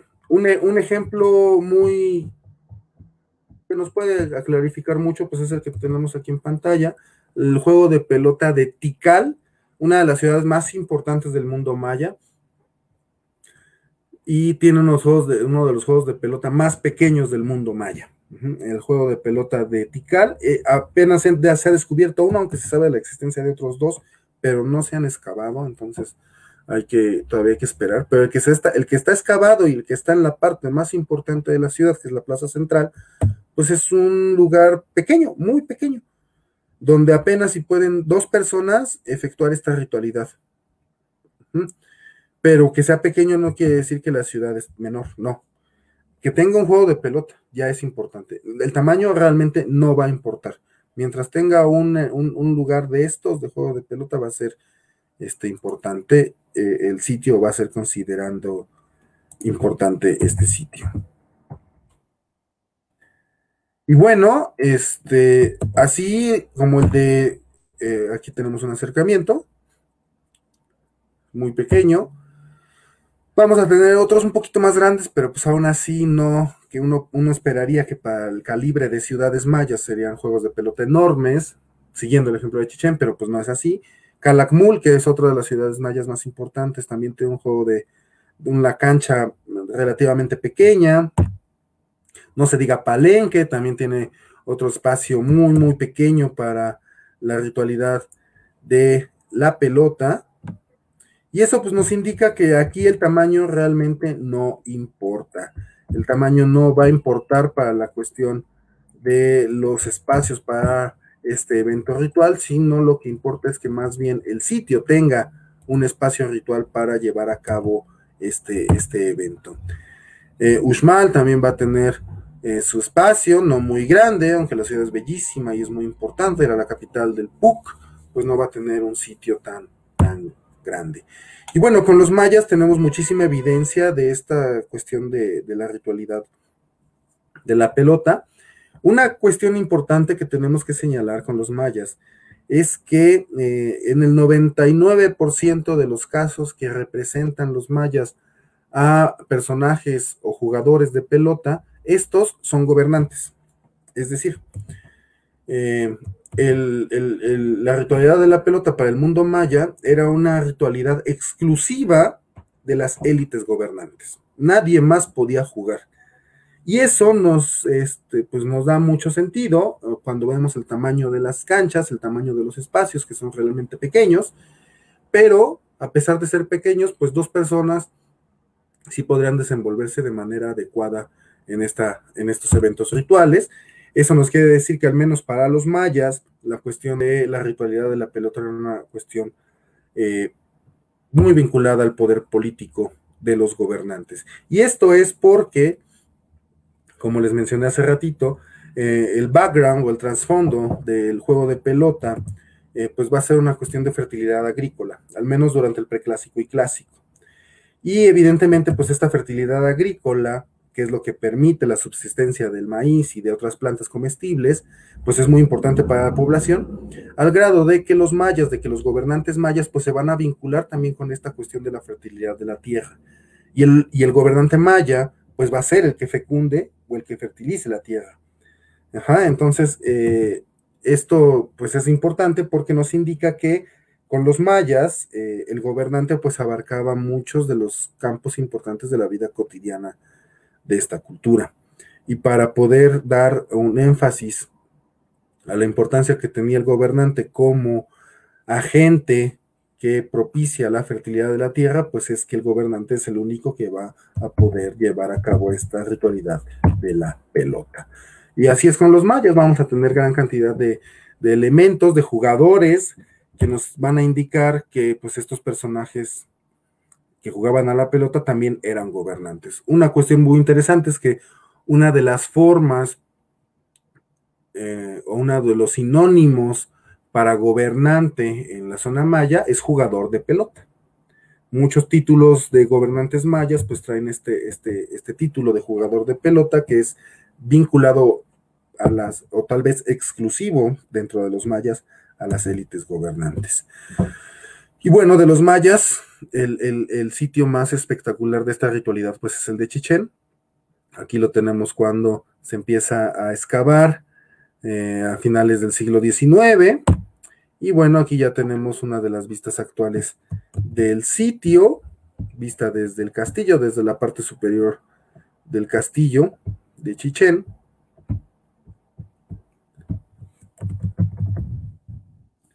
Y este lugar pues es súper, súper importante, súper, súper grande, es uno de los de los espacios más grandes de ritualidad de, la pelota.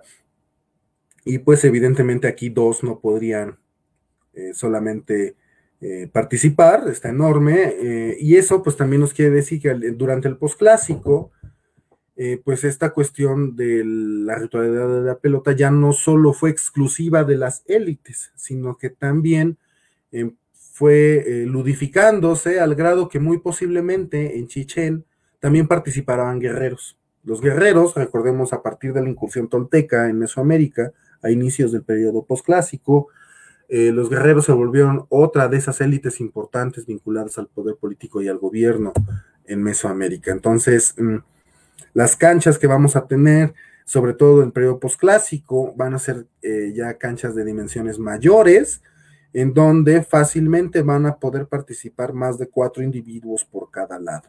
Entonces, esa es otra de las cuestiones importantes que tenemos que señalar de estos lugares. Hacia los límites de la zona maya, hacia la zona sur, eh, vamos a ver cómo eh, también vamos a tener en este sitio arqueológico del Salvador, que se llama Cihuatán. Cihuatán quiere decir lugar de mujeres, que está en El Salvador. Es un sitio maya del periodo clásico tardío, posclásico temprano. Vamos a tener también un, un, sitio para la pelota de, de, modalidad un poquito más amplia que los sitios mayas del clásico, y esto es por la influencia tolteca que vamos a tener en donde ya no solo los gobernantes, sino también los eh, guerreros de alto estatus son los que van a participar aquí. Y bueno, tenemos otros ejemplos de esto, eh, como por ejemplo este bonito juego de pelota o este bonito espacio para la ritualidad de la pelota que está en Querétaro, en un sitio arqueológico conocido como Toluquilla. Ay, perdón, este que está en Guanajuato, en el sitio arqueológico de Plazuelas que ya son, son, son, son espacios más grandes, son espacios donde no solo dos o cuatro eh, puedan participar, sino aquí ya pueden participar pues muchísimos más. Xochicalco, otra de las canchas grandes. Esta tiene dos.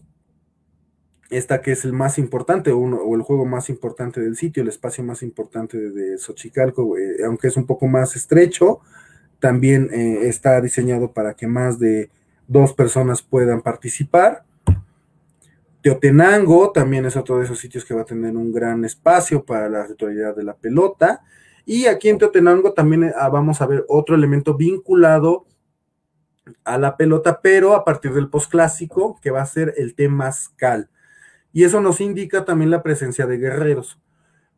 al punto de que, pues sí, para el posclásico, los guerreros van a incursionar como una élite de poder importante y van a tener acceso a esta ritualidad de la pelota.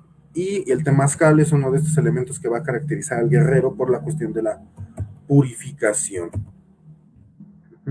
Cantona, que actualmente es el sitio con el mayor número de juegos o de espacios para este, esta, actividad ritual, este, cuenta con 25, eh, me parece, 24, 25 espacios, que Tajín 19, eh, entonces, este, pues sí vamos a tener muchos sitios, aquí está el de Tajín, eh, que tienen bastante número de espacios y normalmente no es que se utilicen todos al mismo tiempo, por ejemplo, de los veintitantos que hay en, Cantona, se calcula que al mismo tiempo se estaban utilizando tres o cuatro.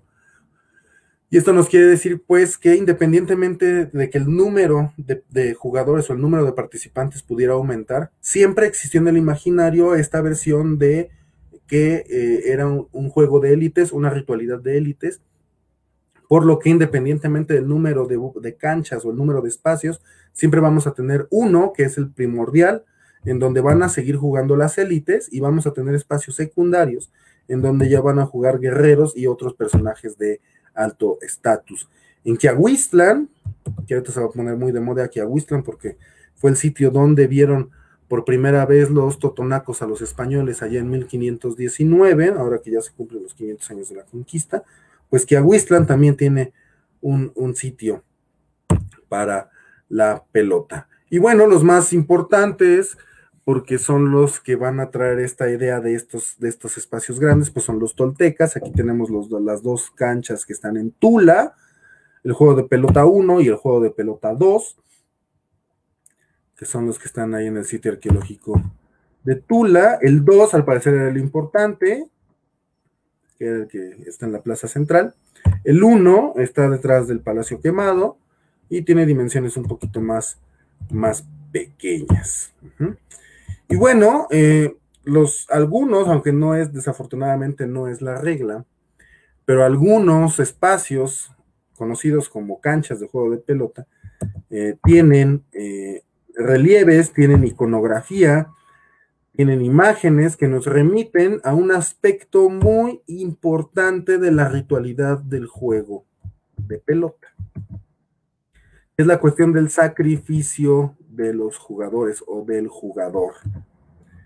Esta cuestión del sacrificio, pues lo tenemos muy representado en la iconografía, eh, aunque yo creo que es en Chichen Itza donde está mejor representado, en donde vamos a tener eh, el sacrificio por decapitación. Ese es el sacrificio estándar para el juego de pelota. No es por cardiectomía, es decir, no es por extracción del corazón, es por decapitación.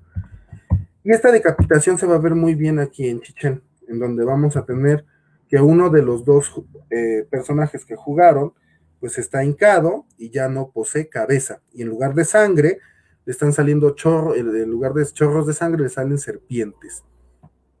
Esto es porque la serpiente, pues es el símbolo mesoamericano de la fertilidad. Entonces, eh, lo que está pasando aquí es que esta sangre de este personaje que fue sacrificado está fertilizando la tierra, está fertilizando el, espacio ritual del juego de pelota, que es el espacio del inframundo. El Tlachco, que es como se le menciona a este evento, este, remite al inframundo, entonces está fertilizando al inframundo y eso es lo que va a hacer que eh, siga creciendo maíz, sigan creciendo las plantas que el ser humano necesita para comer. Aquí vamos a ver una, una cuestión importante. ¿Quién es el que moría en el juego de pelota? Siempre se ha pensado que el perdedor era el que es sacrificado. Sin embargo, estudios recientes y por la importancia de la ritualidad en Mesoamérica de, este, de, este, de este evento de juego de pelota, es muy posible que el sacrificado haya sido el vencedor. Y si hablamos que son gobernantes, o personajes de alto estatus, pues imagínense. Sin embargo, eso causaría problemas políticos.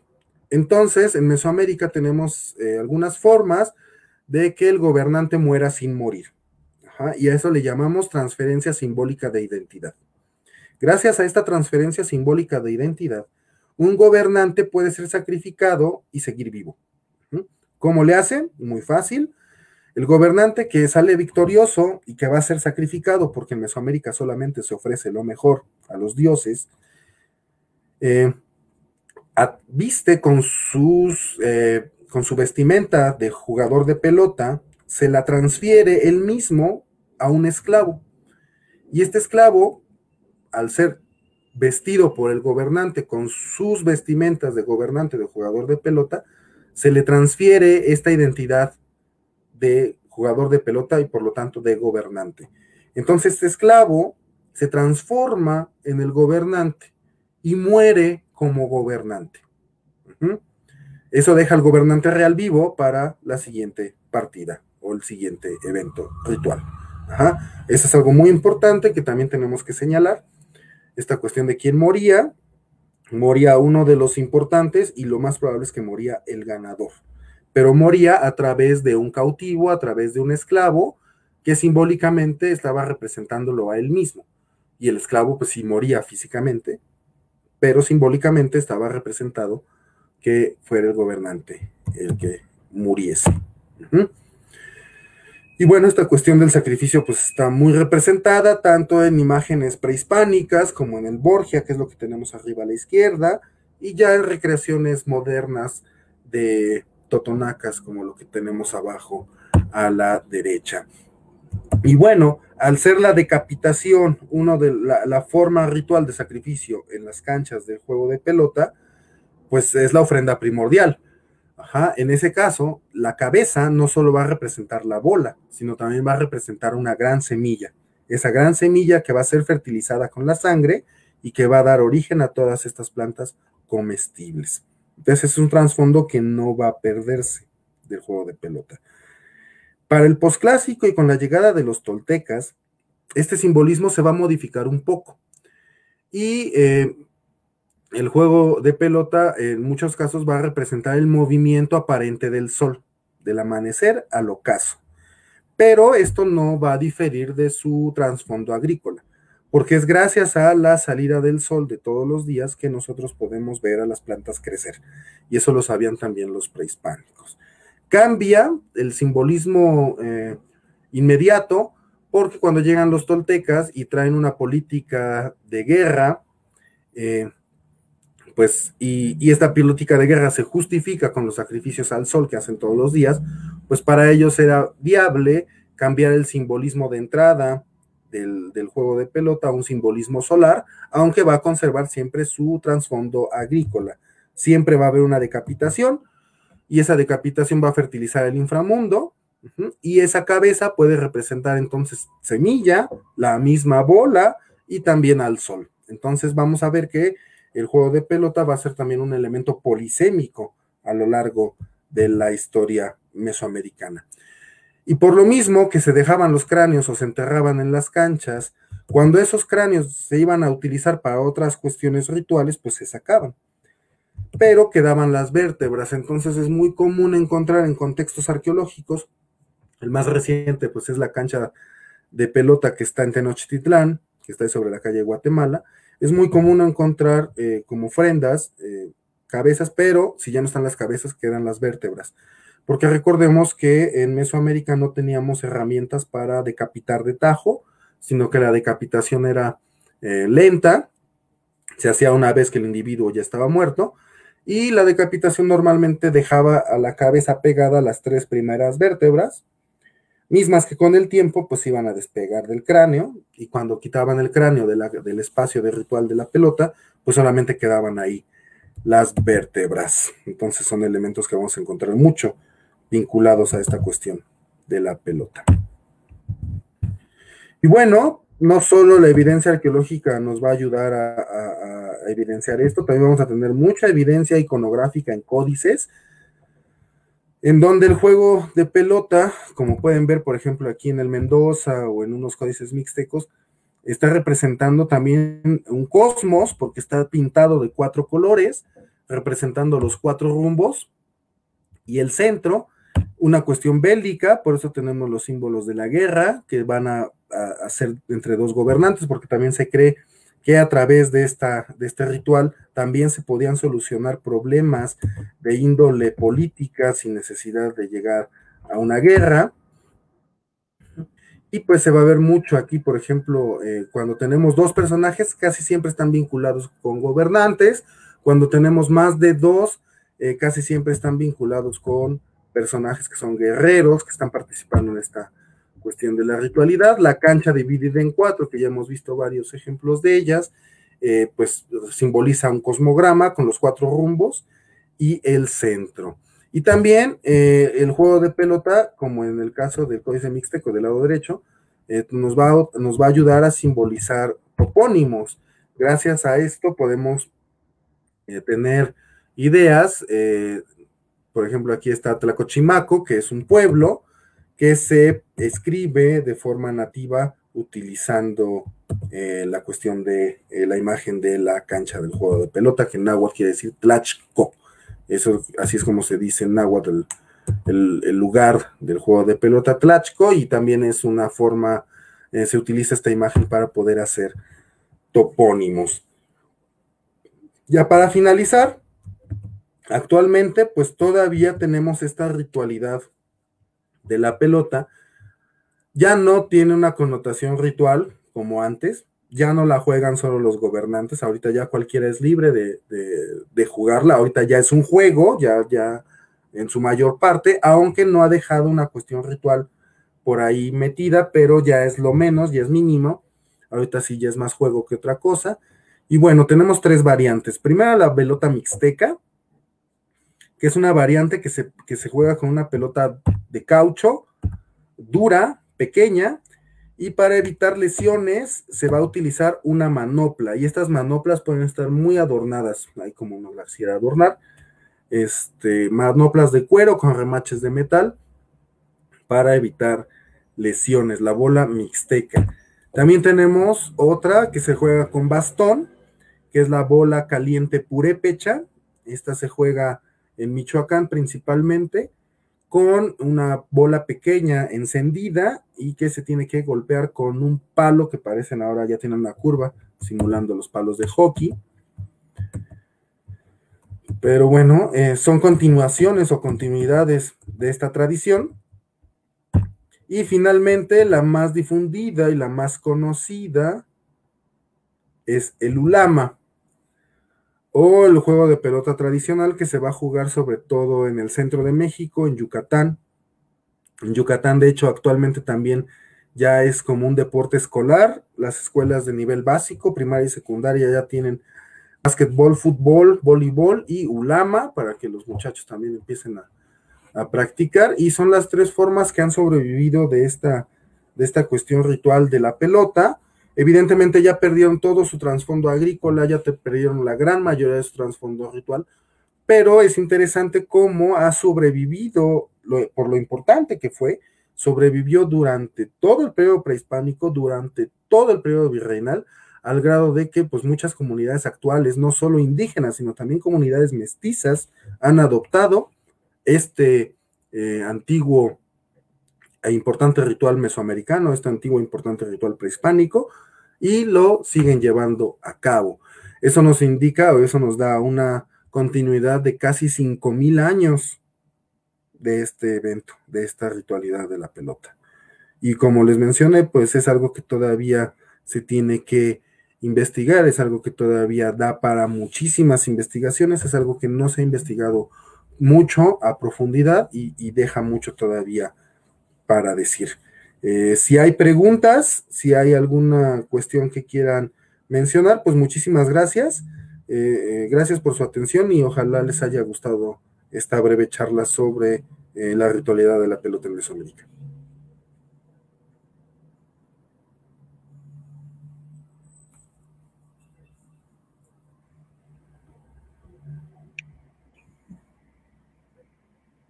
Maestro que agradecemos mucho su, ponencia bastante interesante. Eh, son los comentarios que que vemos en, el chat.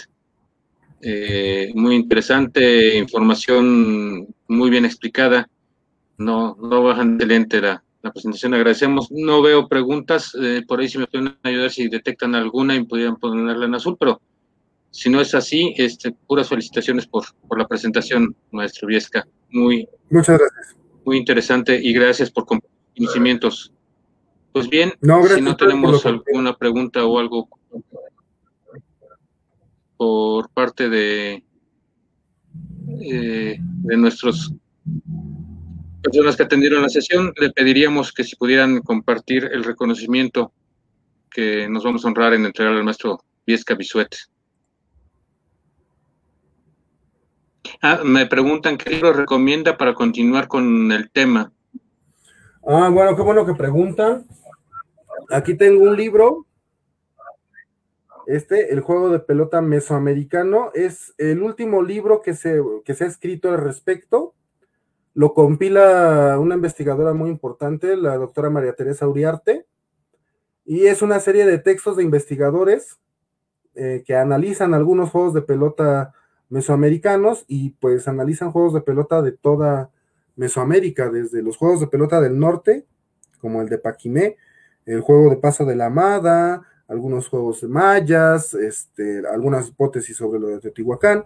Entonces es como de lo último que hay y pues este está muy bueno.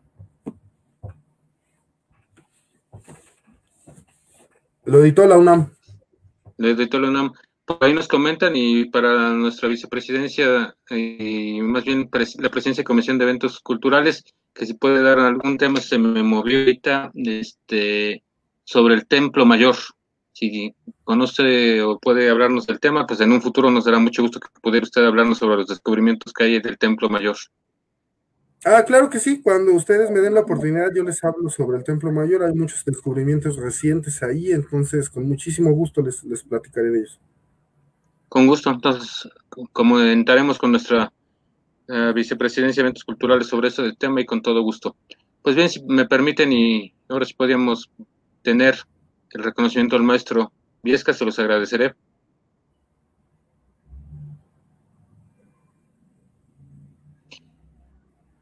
La Asociación Mexicana de Contadores Públicos Colegio Profesional en el Distrito Federal AC otorga el presente reconocimiento al maestro Arturo Viesca Bisuet por haber participado como expositor en nuestro evento Jueves del Asociado, con el tema El juego de pelota en Mesoamérica. Impartido en la Ciudad de México el día 25 de febrero de 2021, con duración de una hora, firma nuestro presidente del Consejo Directivo y nuestro vicepresidente de capacitación. Maestro Viesca, un gusto, un honor que nos haya acompañado y compartido estos interesantes conocimientos, esta interesante información sobre el tema de el juego de pelota que muchas veces este, como usted bien decía en un principio, tenemos ideas que no son adecuadas.